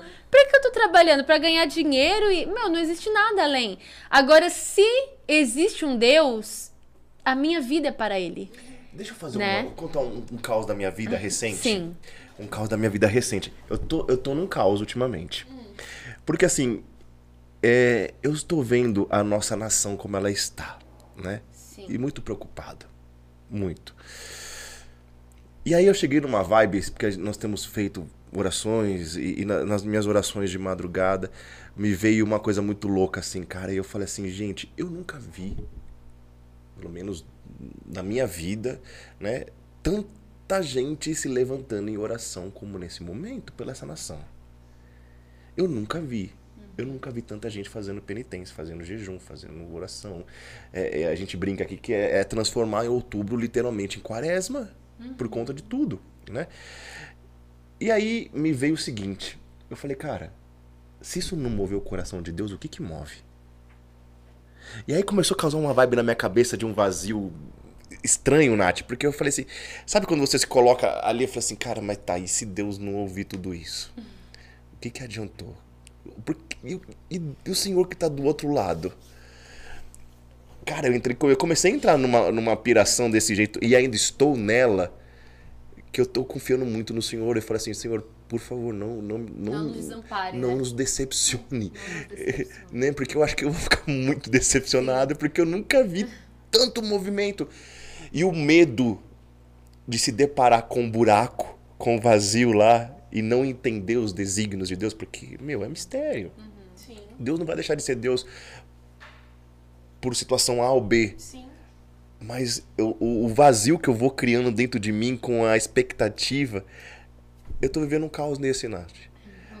Entendeu? E tem colocado isso muito. E me veio muito quando você falou agora a questão de, do ser humano, da necessidade de ele entender, né? Por mais que ele não consiga tangibilizar, né? É, tocar. Apesar de Deus ser muito tangível, a gente consegue tocar isso. Mas o caos, ele é. O buraco, o vazio. Ele é triste, cara. Ele é muito triste. Continua, desculpa. Não, mas isso é importante você falar. E daí eu vou, eu parafraseio, né, com uma frase de Santo Agostinho. É, a nossa alma está inquieta enquanto não repousa em ti, né? O nosso coração está inquieto, e no- fizeste-nos para ti.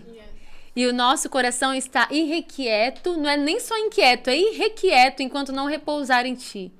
Existe um vazio, né? Eu acho que a gente escuta muito isso, mas um vazio na sociedade. E tudo, a degradação que você falou, a degradação do ser humano e a degradação das nossas ideias, dos nossos ideais é justamente não confiar em Deus, né? E tudo começa desse princípio aqui no Espírito Santo. Tudo precisa ser com foco no Espírito Santo. Quando a gente tira o foco da luz, né? A gente partilhava isso, eu e o Vi, a gente tem umas partilhas bem espirituais, às vezes isso me deixa muito feliz. Que, né, eu falava, amor, quanto mais a gente sai da luz, mais escuro a gente fica. E quanto mais a gente se aproxima da luz, mais as nossas podridões vão aparecendo. Por quê? Porque a gente está aproximando, estamos nos aproximando da luz. E aonde está a humanidade? A humanidade está no caos, nas trevas, está muito longe da luz. Porque a luz é o próprio Espírito Santo. Então, assim, como que a gente vê a nossa sociedade hoje? Um horror. Azar, a arte. Qual é o tipo de arte que a gente tem hoje? Não tem. Não tem. Qual é o tipo de arte? Não tem arte. A gente comentava que eu comentava do, roman do- da parte do romancismo e tudo mais. Tinham artes, eram artes assim melancólicas e tudo mais. Foi tendo uma degradação na humanidade hoje que a gente não tem arte. Por quê? A arte ela representa a sociedade, né? Tem uma a Lara Brenner, da Brasil Paralelo, ela gosta muito de falar isso. A arte, ela representa a sociedade. A nossa sociedade de hoje é o quê? O caos. Sim. É, é a desordem. E sabe o que eu sinto? Que o nosso clima, ele tá refletindo a nossa sociedade.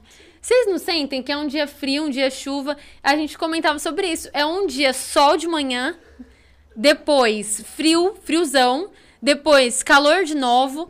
A gente sabe que existe uma instabilidade em São Paulo, mas eu confesso que em 26 anos eu nunca vi ser assim. Eu tava falando isso hoje com uma pessoa no meu trabalho. Eu falei assim, é, antes o tempo. Saindo do elevador, olha como são as coisas. O tempo demorava mais pra virar. Sim. Tinha um processo. Cara, ontem tava calor e hoje tá. E assim, e tudo hora muda. E parece literalmente. Parece que tá refletindo a sociedade. É, Eu sinto isso. é como se Deus ele tivesse realmente acelerado o tempo em todos os. Em todos os... A gente sentidos. parece que é 12 horas. Parece que o dia É, de 24 exato. horas virou 12 horas. É isso. Porque a nossa rotina tá frenética. Você trabalha, você chega em casa 10 horas e você precisa ter dinheiro, ter dinheiro. Era o que você falava, e a gente voltou. A vida é só isso, sabe? O Vi tava me falando uma vez, hoje ele trabalha no, na parte administrativa de- uma farmácia. E ele falava, amor, não é possível que a vida é só isso. Acordar, trabalhar, chegar, dorme, acorda, trabalha, isso, chega. Vi, É, isso. É isso. A vida é só isso. Essa é Será? É, é- qual é a minha vocação? A gente tá falando de uma coisa que parece tão abstrata, né? Exato. Se a vida for só isso, existe um vazio muito grande por trás de tudo isso. Agora, se eu, a gente vai incrementar aqui, São José Maria Escrivá entrou pro podcast. Vem. Pode vir, São José Maria Escrivá. se existe um propósito por trás de tudo isso, se existe um algo além, eu sou para este algo além. Se existe um algo que criou tudo, ele me criou e eu sou para ele. Então todas as minhas pequenas coisas podem ser para ele. Então eu não me pertenço, eu pertenço a ele. E aí onde nós percebemos, eu sou criatura de Deus, tudo que eu faço precisa ser para Deus, o meu trabalho é para Deus, a minha rotina é para Deus e quem eu sou para ele e o que ele quer de mim. Porque se eu sou criatura dele, alguma coisa ele quer de mim. Quem criou o celular? Quem criou o celular quis alguma coisa do celular. Quem criou o copo tem uma finalidade pro copo. Ele não foi criado do nada, Exato. né? Quem criou a caneta não criou do nada. Existe uma finalidade pra E caneta. nós, né? Quem me criou tem uma finalidade pra mim. Calma, calma, calma. Sim. Você tá entendendo? Você tá entendendo? Eu- eu Você tá falar- entendendo o processo? É, quero- esse. Cara, você, qual que é a finalidade que você veio pra essa terra, cara? Qual é a sua finalidade? É aí. É isso. Não é um caos. Pergunta aqui, Nath. Pode câmera perguntar? é sua. Vamos lá. é sua. Quem criou o celular? É pra falar dessa parte? É. Ó, vamos Aqui, ó. lá. Foca aqui. Existe, existe uma realidade, um destino, um objetivo pra tudo. Quem criou todas as matérias, desde a caneca até o recipiente, até todos os objetos tecnológicos, quem criou tudo tem uma função pra isso. Você não cria, você não cria a máquina fotográfica pra nada. Se, quem criou a máquina fotográfica tinha uma intenção ao criá-la. Se alguém me criou, esse alguém tem uma intenção pra mim, né? Se ele me criou, ele tem uma intenção real pra mim, e eu preciso descobrir qual é essa intenção real que ele tem pra mim. E não é simplesmente uma vocação que te deixa bonito de hábito.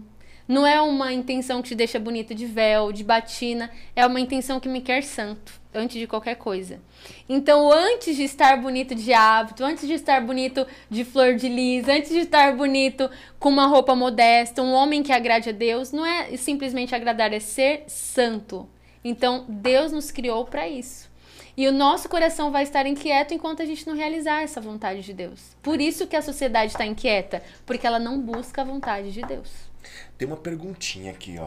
que estão mandando. Você vai pôr aqui, filho? Eu posso falar aqui? Vou falando, tá bom? A Maísa tá perguntando assim: Nath, quando você realmente se deu conta de que sua vocação era o matrimônio? Você tinha uma inquietude quando estava dentro do Carmelo? Foi Não. aquilo- Foi aquilo que a gente tentou perguntar antes. Nunca tive inquietude, nunca quis casar. Eu não tinha inquietude no Carmelo pra casar, nem sonhava em casar. É, e quando eu saí, eu não saí em mente em casar também. Eu saí em mente de entrar pra serva de Nossa Senhora da Alegria. Eu ia ser serva sarada. Sério? Sério. Era isso. Saí com essa intenção e não e assim, Pera, não tinha. você saiu quando? Então vamos lá. Eu saí em 2000 e 14. Dois- eu entrei em 2014, saí em 2018. Sa- eu fiquei quatro anos no Carmelo. Quando que as servas começaram? 19? As servas é começou verdade. depois. Isso. Eu saí querendo ser freira sarada e nem existia servas. Você sabe que eu caí de gaiato nesse negócio, né? Porque um belo dia teve um Eu- acampamento, aprofundamento, eu tava procurando o padre numa sala lá atrás, e o padre falou assim, que bom que você chegou, filho. Eu falei assim, não, eu tô tendo uma reunião com as meninas aqui. Eu falei, então, você vai ser a pessoa que vai cuidar das meninas em São Paulo. Nossa, desse desse jeito. É que eu Foi. lembro da gente na. É verdade, 2018, porque eu tinha feito compromisso. E eu tava começando na missão. Tava começando, né? A gente tava um tempo na missão, é verdade. Começou, É, não um tinha ainda servas. já. Mas eu Não, pensava, sabe por quê? No Carmelo, as irmãs. ela- Nath, você fala tanto de jovem sarado, você vai fundar as freiras saradas, só pode. Olha isso. Eu pensei de fazer vocacional nas irmãs, nas servas da alegria, hein? Olha. Eu falei com a irmã Adriana, ia passar a Isso semana ia lá. que tem, que tem, as servas da alegria tem um quê de Carmelo. Tem. Nossa! Eu- gente, eu dormi lado a, eu dormi lado a lado com a irmã Adriana. Ela era minha formadora. Minha, no aspirantado, a irmã Adriana era minha formadora. Éramos eu e mais quatro. Então, nós somos bem parceiras, né? Uma Adriana excelente. Olha, assim, pra quem viu a irmã Adriana sem o véu, é uma santa mesmo. Muito, muito virtuosa. Admiro muito a irmã Adriana, total. Ah, O que vocês veem, assim, sobre as lentes é o que ela é fora das lentes. Muita coerência, assim. Sempre admirei muito irmã Adriana. Fica uma- aí um, um beijo. Tem uma outra pergunta. A Ellen. A Ellen! Nath, como foi o processo de sair do camelo e se acostumar com a vida fora? Nossa, eu ia perguntar isso, viu? Sério? Ia. Como que foi o processo de reintegração? Sim. Porque assim, você vive realmente um mundo específico, né? Aham. Aliás, eu fico me imaginando, eu fico imaginando assim, como que deve ser? E às vezes, não sei, né? De repente, um, caso de uma freira, ou não sei, Sim. que, que passou, sei lá, 10, 15, 20, 30 anos dentro de, de um lugar enclausurado, Sim. não, E de não repente saiu. sair. E ver o mundo. Como que deve ser um negócio desse, cara? Muito bom. Então eu vou começar da reintegração e falar da decisão do matrimônio, que é a pergunta da Maísa, É isso. né? Como foi me reintegrar, né? É uma coisa que as pessoas perguntam muito. Nath, você não sente diferença? Como foi? E assim, eu senti muita. Porque eu estava na fase de formação. Então eu não tinha contato com o mundo, né? Lá no Carmelo, eu era aspirante, postulante noviça. E toda a minha fase de formação eu fiquei no Carmelo com as irmãs. Então, assim, às vezes a gente saía, por exemplo, pra ir na missa no Frei, né? No Frei Gilson, que era ali muito perto. Eu ficava assustada com o que eu via na rua. Falando, por que, que as pessoas estão se vestindo assim? Porque, gente, 2014. Não tinha WhatsApp. Vocês não estão entendendo, não tinha. O Japa mandava as coisas. Eu lembro que o meu celular era o celular sem WhatsApp. Então o Japa mandava as coisas pra Manu, que eu já é casada com bola, e a Manu me passava por SMS, por Facebook. Não tinha WhatsApp. Sabe? Então, assim, quando eu era postulante, acho que começou a ter WhatsApp, eu achei estranho. Eu, por quê? Que o pe- 2014, né? Meu, a galera tá rápida hoje em dia, né? Assim, nossa, aí? Instagram, Instagram, tu- tudo muito assim. Eu comecei a estranhar bastante. E nós não tínhamos redes sociais no Carmelo, nada disso. Então eu estranhei muito, né? E até me adaptar com tudo isso, eu não sabia nem tirar foto quando eu cheguei. Nossa, eu sabia até hoje, eu não sei muito, assim. Não, eu sei sim, eu sei sim. É que o Vi ele tira bem, então ele fica me zoando. Que eu tiro bem, mas ele tira melhor. Então, é, a minha reintegração foi bem aos poucos, assim, né? Nossa, me deu até uma tondura aqui falando sobre isso. tomar uma aguinha, tomar uma aguinha, peraí. E essa reintegração não é um processo fácil também. Não é um processo fácil. Foi se dando, né, na minha caminhada. Eu decidi fazer a faculdade. Então, na faculdade, eu fui assim também, vendo o que eu queria, fui me decidindo, né? Ah, vai ser esses passos aqui. Mas um, um detalhe que me fez me sentir muito segura quando eu saí, que me reintegrou sem, sem muito a minha participação. Foi um algo sobrenatural que aconteceu na minha vida. A presença de Dom Bosco na minha saída, né?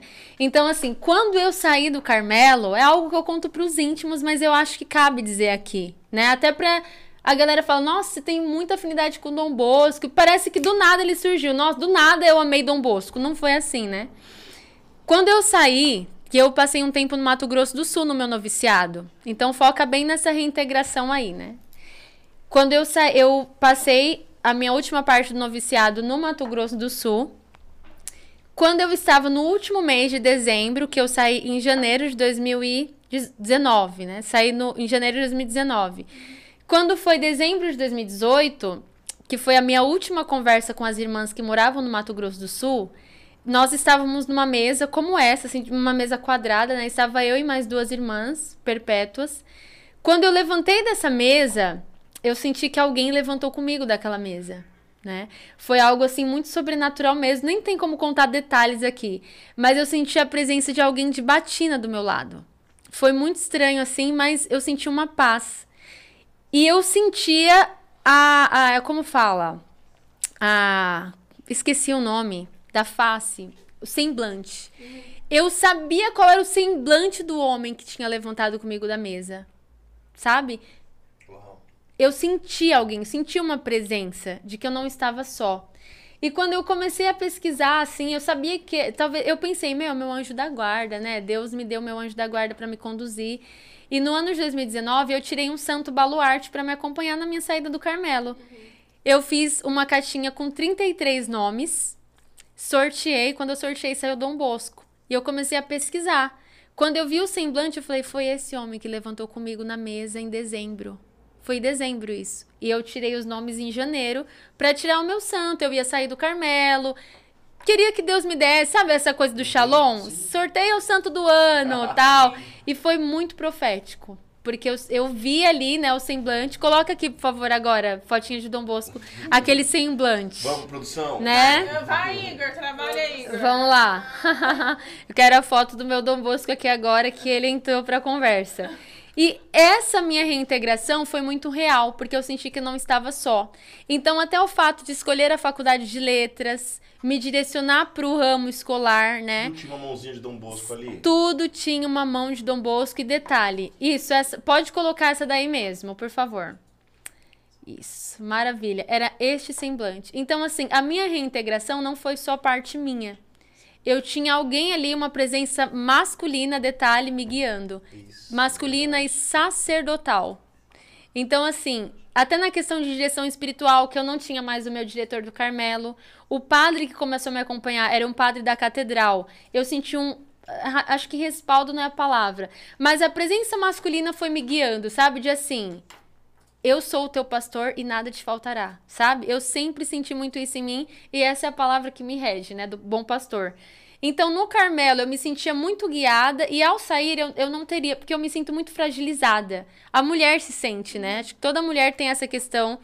E eu, meu, como que eu vou agora conduzir a minha vida assim sozinha? Eu não conseguiria, né? Então, assim, a reintegração para uma religiosa no mundo sem a presença espiritual, ela se perde. E eu tenho fatos de meninas que eram noviças comigo e hoje estão perdidas. Perdidas mesmo, assim. começou a namorar, morou com um cara e tá, sabe, assim, perdida mesmo. Qualquer cara, sabe, assim, ah, ele aqui. Mas tem uma mais nítida, tá? Tem uma mais nítida se, se tiver. Ou então pode deixar essa mesmo. Que ele é Linda. simples, maravilhoso. E sem a presença de Deus, você se perde por quê? Foi o que eu falei. Você sai do mundo transfigurado, você vem para esse mundo de trevas, né? O príncipe do mundo é o demônio, o mundo jaz no maligno. Então, eu sempre tive que eu não estou só. E eu sentia ele do meu lado direito, né? Sempre sinto. É tanto que no segundo ano da minha faculdade, eu ainda tinha essa questão da faculdade de letras, aonde me localizar e tudo mais. Passei por escolas que eu não estive feliz em nenhuma delas, e eu sempre falava: se você tá do meu lado, me leva para ficar do seu. Porque eu, eu quero fazer a vontade de Deus, eu sei qual é a minha identidade nesse mundo e eu não aceito menos. Eu quero estar onde você está. E hoje eu tô no Colégio Salesiano.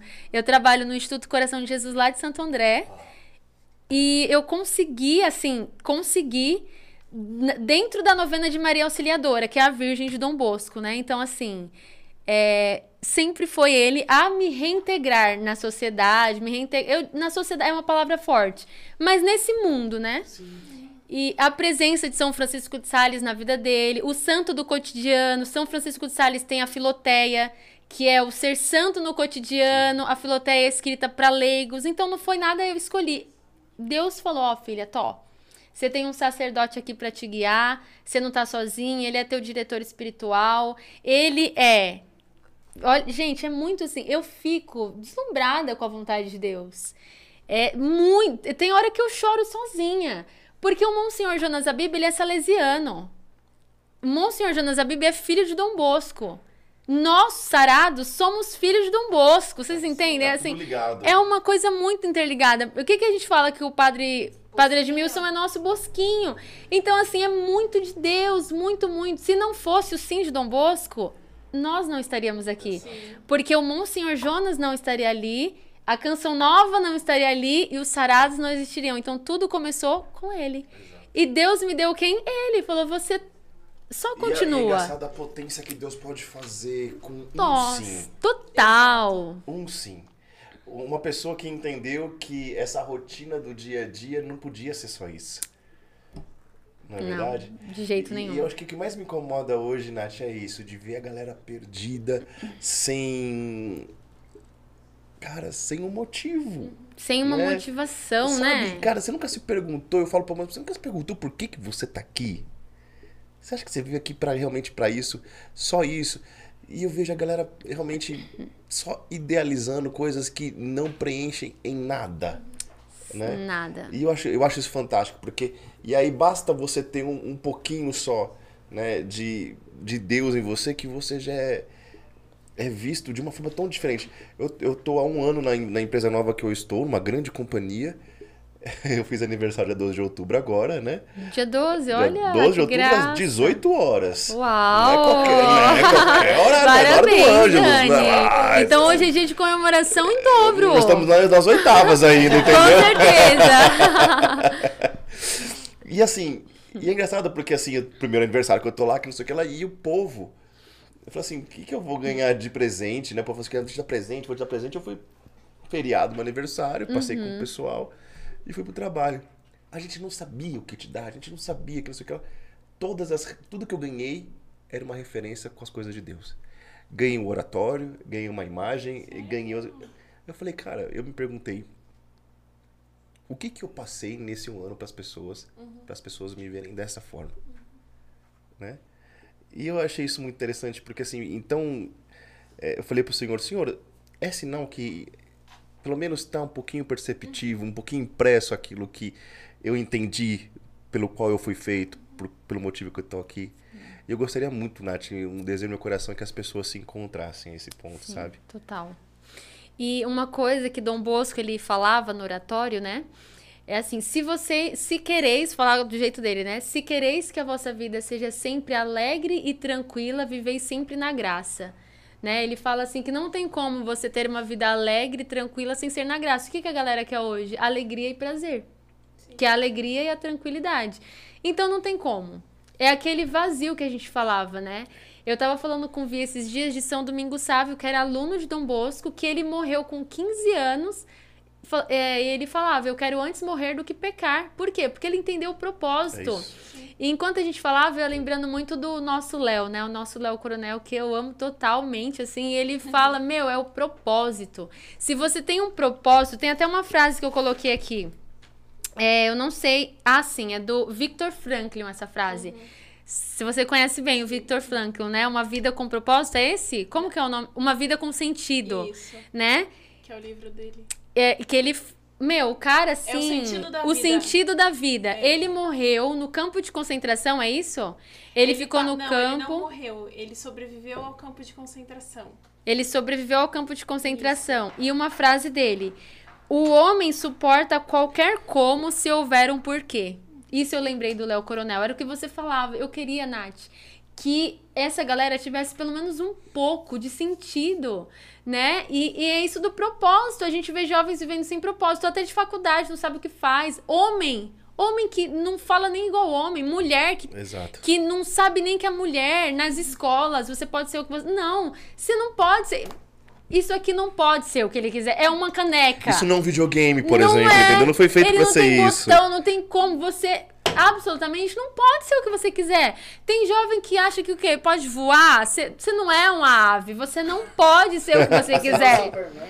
Você não é, não pode. Então, assim, quem o homem suporta qualquer como se houver um porquê. Esse Victor Franklin, né? A gente ligou o Victor e o Léo, essa questão do propósito.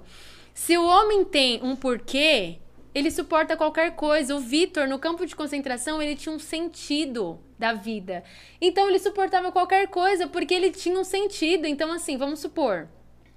é, vocês saem daqui e eu fico sozinha aqui na sala e eu tô morrendo de fome. Só que daqui três horas eu preciso estar no outro podcast. Então, assim, eu tenho um sentido. Eu preciso estar inteira no outro podcast. Eu não vou dormir. Não, eu vou me preparar. Porque eu tenho um propósito. Eu tenho um propósito. Vocês não estão aqui, eu tô sozinha, mas vocês vão vir me buscar. Então eu não posso dormir. Eu não posso, sei lá. Agora sim, se o meu propósito é falho, é a mesma coisa que uma pessoa que atrasa no trabalho todo dia. Você não tem um propósito, seu, seu trabalho é nada, seu trabalho não faz sentido. Mas se o seu trabalho tem um sentido, você não vai atrasar, porque é- faz sentido aquilo ali. Na missão do Jovem Sarados, agora falando da nossa realidade. Se na missão você faz tudo de qualquer jeito, é porque você nem ama Deus. Porque se a gente. Eu e a Jaine, a gente foca muito isso na missão. Olha, se é pra fazer de qualquer jeito, nem faça, nem venha. Né? Se é pra fazer de qualquer jeito, nem faça, porque. Se- será que a Jai tá vendo? Amiga, ó, É o a gente na formação. vem, Sim. Se é pra fazer de qualquer jeito, nem faça e nem venha. Não é assim, sabe? A gente precisa ter um porquê.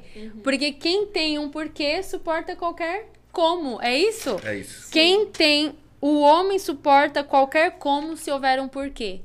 Se você tem um propósito, as intempéries, né? É o trem, né? Se o trem. tá- Você vai sair do trem se o trem tá cheio? Não, você tem que trabalhar. Você tem. Aquele é o seu objetivo É aquele dia. É a missão. A, a missão não é só a missão, são as almas que estão ali. Eu lembro do meu discipulado, sabe? Como eu disse. Teve dias que eu fui, meu, a gente com, com dor, com dor de cabeça. A mulher tem os seus dias que tá com dor, dor no corpo. Teve dias que com dor eu precisava ir, eram almas. Ele quis almas. Eu. Como assim? É um disparate. Se, eu, se ele quis, aí, não, eu tô com dor. Será que ele pensou isso? Será que o Monsenhor Jonas Abib pensou, não, eu tô com dor hoje, não vou fundar a canção nova? A gente tem o vou propósito. é, você pensa, tô com dor de cabeça, hoje eu não quero dar continuidade no projeto, não vou, sabe? A gente pensa que as nossas coisas são muito ralés. É tipo o você, Dani. Se você não quisesse continuar com a parada inglesa, são almas. São almas. O podcast pode ter uma pessoa assistindo, são almas. Sabe? Eu vejo que assim, essa galera que, meu, abre bar o tempo inteiro. Eles não começam com uma grande população. Eles começam com aquele carinha que tá usando narguile, o carinha chama outro pra usar, chama outro, chama... e eles têm um propósito, né? Um pub, é tipo uma, uma lanchonetezinha. Começou ali. E ele tem um propósito, perder as almas. Perder a galera. E a gente, pra salvar, a gente vai continuar assim até quando? Sabe?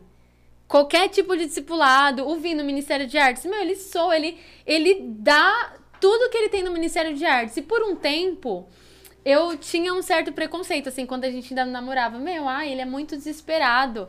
Mas teve pessoas que já vieram falar comigo, Nath, eu vi o sentido da alegria do ser sarado vendo o Vinícius dançar. Teve uma vez que ele falou, ele dançou no aprofundamento esse ano na canção nova, né? E daí ele falou assim pra mim, amor, quando, porque quando ele dança, ele soa muito. E daí ele falou: quando o meu suor caía no chão, eu lembrava do sangue de Jesus me, me salvando. E eu pedia que a minha alegria salve esses jovens. Sabe? Porque tem gente ali que tá vivendo uma lamúria. Exato. Tem hora que eu, na minha lamúria, é, eu já vivi momentos assim bem difíceis da minha vida, né? De, ai, meu pai e tal, não consigo, que a gente tá vivendo uma fase bem difícil, eu e meu pai nesse ano. E a alegria do Vinícius me salvou. Porque eu, no meu temperamento, eu tenho essa tendência melancólica e eu vou, vou, vou, vou numa bola de que eu vou me perdendo. E a alegria dele foi fonte de salvação para mim. Então, quando a gente pensa, ela tá aqui na comunicação, você não é ninguém. Se você faz uma comunicação com excelência, a sua comunicação salva. Se a alegria dele, ele usa isso com excelência, é a vocação dele, vai salvar quem vive na lamúria. Você muda do seu jeito, sabe? Uma coisa que Dom Bosco no oratório ele fazia muito é incentivar a sua identidade. É isso. Né? Quem você nasceu. O Daniel na parada inglesa não vai ter outro Daniel, você é irrepetível. Eu, a minha vocação, eu sou irrepetível, né? Você, você é irrepetível. Irrepeti- Escutaram? Irre, com E, tá? Irrepetível. Irrepetível, não é Entendeu? com E um I, dia tá? você é você imorrível. Isso. Então, é isso, né? Saber quem nós somos. Cara, fantástico isso. E olha, e nem parece. nós- de 8 e meia do podcast, já são 10 e meia, quase duas horas. de Tá brincando? Tá brincando, não, minha filha. Uau! É isso. A gente pode ficar até dia 19 do ano que vem? Vai até 19 do ano que vem, cara. E assim, pra gente ir pra uma, pra uma reta final. Uhum. É... Hoje, olhando toda essa realidade de, de como você, como ser formadora, Sim. qual que é o caminho? Não só formadora, né? Evangelizadora, porque existe o querigma e, e- e o formar, existe o, o, o- o discipular e o apostolar, né? Aquela coisa que a gente, a gente Sim. trabalha dessa forma. Nath, o, qual, como que a gente consegue hoje é, atingir? Porque assim, pra mim, deixando uma coisa muito clara, assim, como eu já falo para os meus filhos, é eu acho que nós estamos vivendo a pior geração de jovens que eu, pelo menos, já vi. E eu acho que não é um papel de velho, não, porque eu não escutei nenhum velho falando da minha geração, cara, desse jeito. A gente era feliz, era alegre, aprontava, mas estou falando de, de- de degradação de fato. E hoje, nesse espírito de Dom Bosco, Nath, é, salesiano, enraizada, como, como atingir essa galera, cara? Eu me pergunto isso vendo as nos, os nossos alunos lá do colégio, né? Eu me É. pergunto isso. Todo dia eu Escola vejo eles, sim.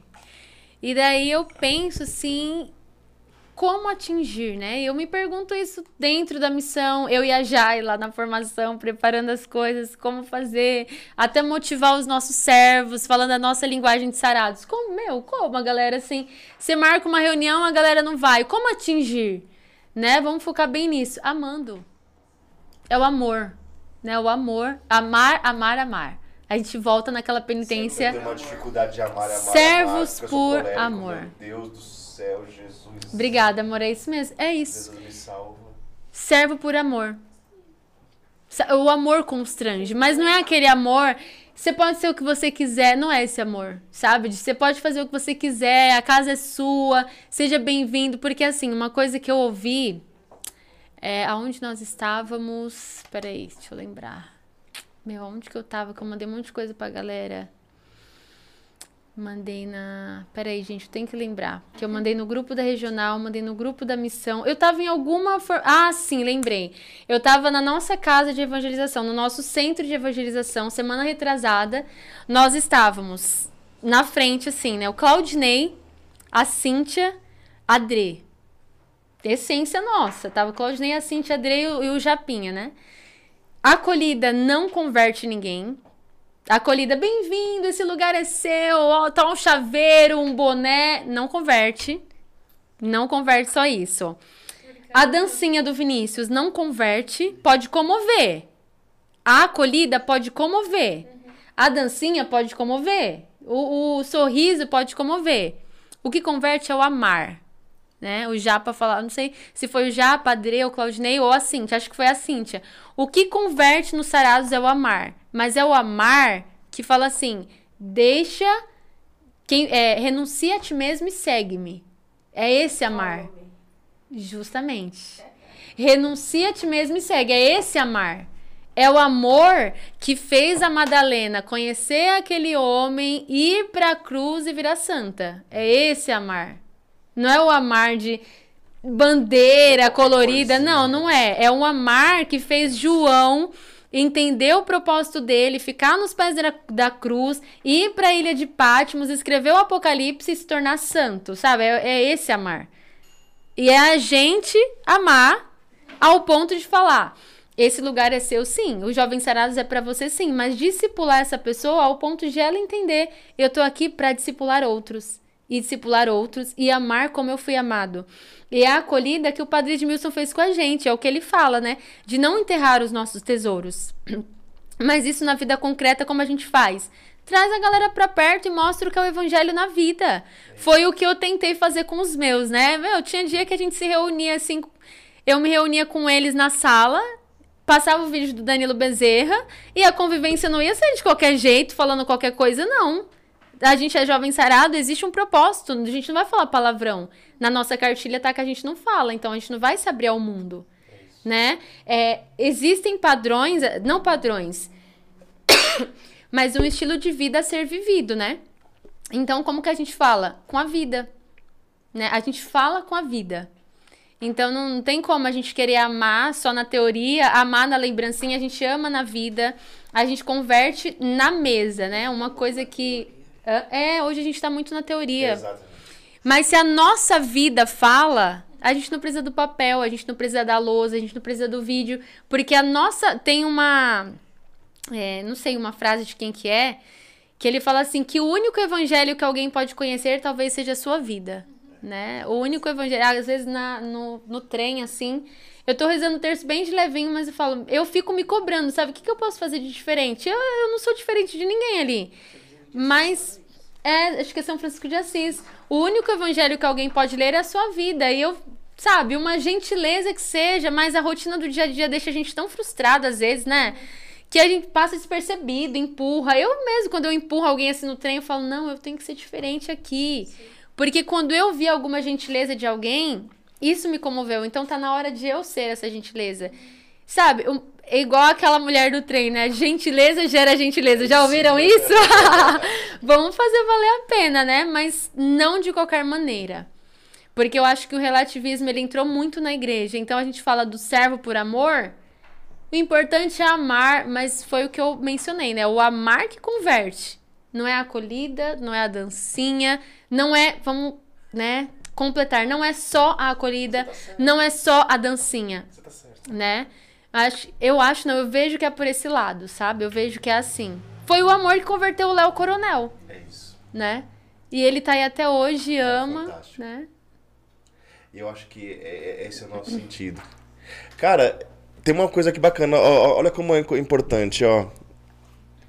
O, o rapaz, eu não sei quem, quem é o da geração eleita. Eu já fui evangelizado. Robson. É o Robson? É o Robson. Robson. Robson. Ele tá aqui. É a misericórdia da Não, aliança? Isso, Da aquele aliança. podcast. Ah, Eu já fui evangelizado pela dança do Vinícius. Opa! A primeira vez que eu preguei no JS de Taipas, fiquei impressionado com a alegria dele e louvei junto. Olha, louvado seja Deus. Tá vendo? Corta no Vinícius, calma que corta no Vinícius. Entendeu? Corta pro Vinícius, corta pro Vinícius.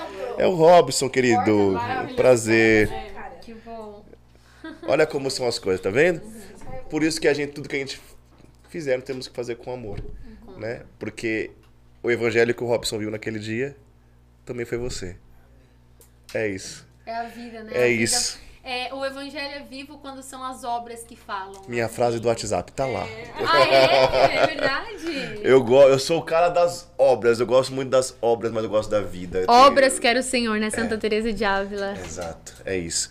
Gente, nós estamos chegando nessa o finzinho. Sério? Ah, não. Ah, não. gente. Ah, não. É muito rápido. Como não, assim? não é muito rápido? Muito rápido. Não é muito quero rápido, o pessoal, acabar. o pessoal fica nervoso, não quer, mas é rápido, muito rápido, de fato.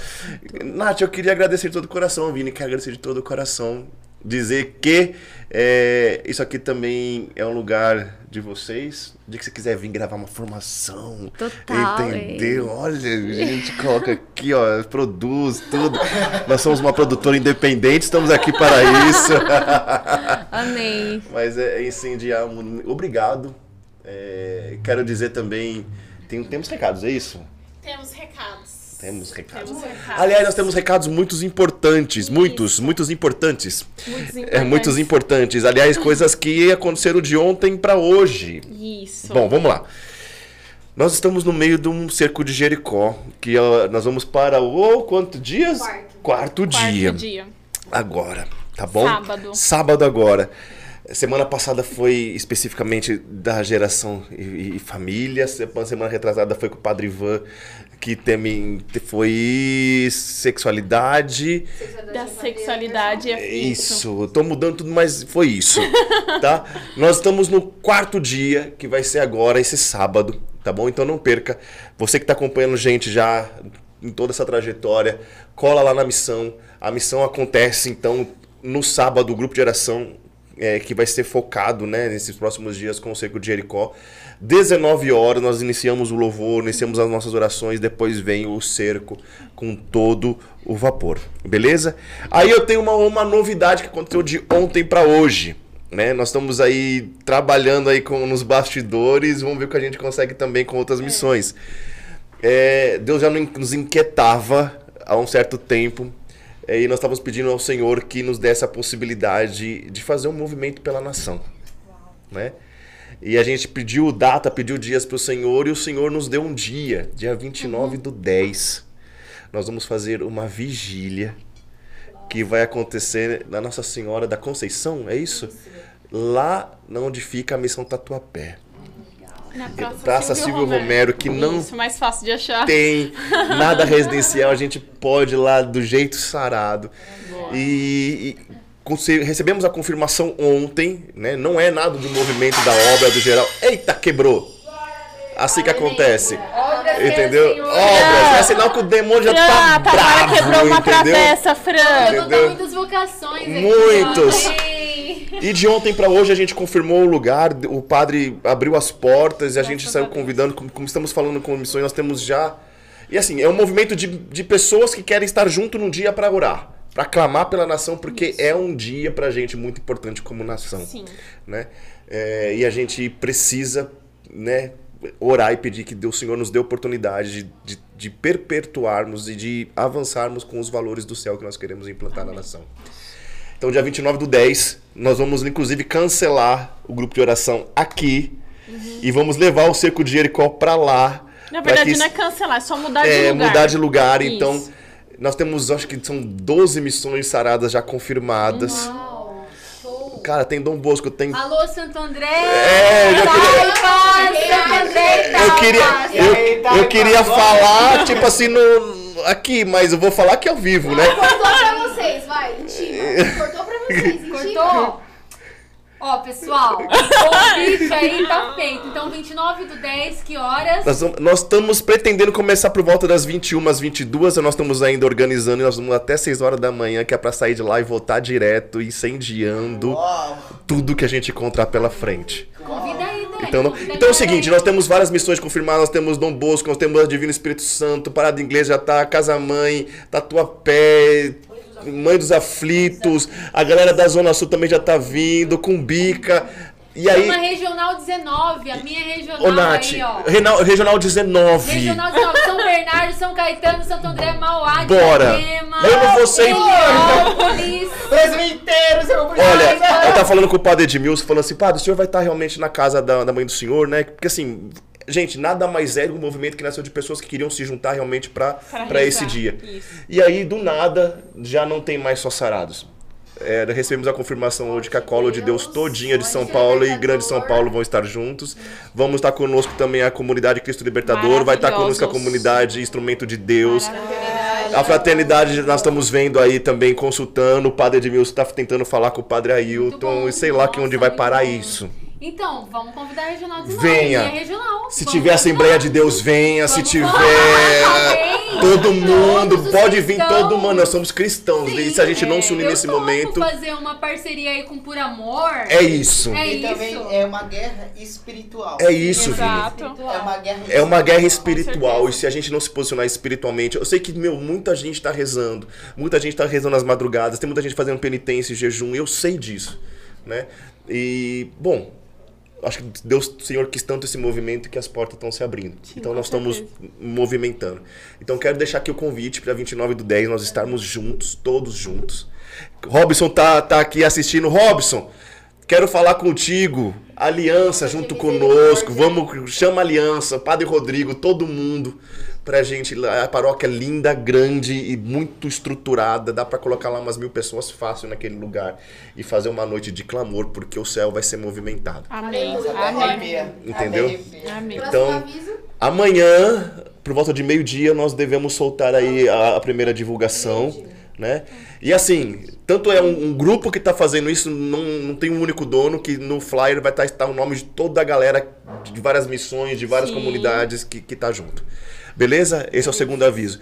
Terceiro aviso, Maranatá. As inscrições estão indo muito bem, graças a Deus. Nossa querida, idolatrada, salve, salve, Nath, convide, estará, estará lá conosco. É uma frase dos anos 90, entendeu? Estará conosco também no Maranatá. Então, cara, corre, faz sua inscrição. Vai acontecer do 18 a 20 de novembro. Isso. O valor de 140 reais com hospedagem e transporte. Já incluso cinco alimentações. Que sabe o nosso retiro come bem. E vai sair uns 3 quilos mais gordinho de lá. Isso. Tá? E as inscrições estão indo muito bem, graças a Deus. Tá? Então faz sua inscrição, cara. Dá uma oportunidade pra Deus. Não Isso. termine o ano sem uma experiência com Deus. Isso. É isso ou tem mais, amor? Se você não gostar, É isso. Cara, eu faço um desafio. Se você for pro Maranatá, se você não gostar, se você não tiver uma experiência com Deus, eu devolvo o seu dinheiro. É isso Tá? aí. É um desafio na sua lata. Pra você deixar de ser sem vergonha. Exato. É Não, isso? é Tem isso, mais? É isso. Nath, deixa suas, seus contatos, redes sociais, quem quiser no projeto Isso. Flor de Lis aí, como é que faz. Bom, vou falar um pouquinho pra vocês em dois minutinhos assim. Primeiro Bora. para as mulheres, né? A minha meta com a Flor de Lis não é ser apenas uma loja de roupas. Então, como propósito, eu quero levar vocês a verem a modéstia. É o que eu vivo quando eu saí do Carmelo, né? Então, quem quiser vestido, saia, conta comigo. Só que tem um detalhe, não é apenas a vestimenta, existe uma interiorização. Por que me vestir assim? Né? Qual é o motivo, o que Deus quer de mim Fantástico. como mulher, posicionamento. Então, assim, no meu WhatsApp eu coloquei três palavras: vocação, feminilidade e propósito. Né? Então, a Flor de Lis tem essa, essa intenção. Fazer com que as meninas encontrem a su- o seu propósito de mulher, esposa, carmelita, vocacional e tudo mais. Me sigam lá, meninas. É Flor de Lis. F-L-L. Depois a gente coloca aqui, elas mandam pra vocês. Flor de Lis Loja. O meu é Nath Oliveira JS, né? Sou da missão de Santo André. Este ano, pro ano que vem, eu fiz o compromisso pela obra, então eu tô na formação da missão, né? Tô na formação da nossa Isso. Regional 19. Estou em Santo André, mas a minha função é a formação. Então, quem precisar de formação nas missões, conta comigo. Quem Formação- precisar de vergonha na cara, pode me procurar a. Nath. Essa é a realidade. Formação. Informação não ter vergonha na pregar. cara. Sabe sim. Chama Sabe sim. porque prega muito. Pode chamar, tá? É. Olha isso aqui, ó. O Robson falou: chamem o padre João Henrique da Aliança. Ele vai. Cara, você acredita que nós estamos precisando de padre pra esse momento? É. Por... Robson, vamos falar.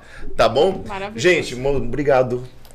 Deus lhe abençoe, filha, Amém. grandemente. Obrigada. Os filhos que estão aqui, Deus abençoe vocês grandemente. Amém. Tá bom? Amém, filha que quebrou o prato, que- olha lá, tá grande, Tamara. grandemente também, Tamara. Amém, Jesus vai prover novos pratos. Deus abençoe, gente. Vini, obrigado. Tá vendo? Sua dança faz diferença, cara. Não deixe de dançar com alegria, porque você é o evangelho que as pessoas veem. Amém. É isso? Gente, Deus abençoe. Tamo junto. E siga Jesus. Follow me. Bora. Follow. E se alguém quer me seguir, renuncie a si mesmo, tome a sua cruz e follow me.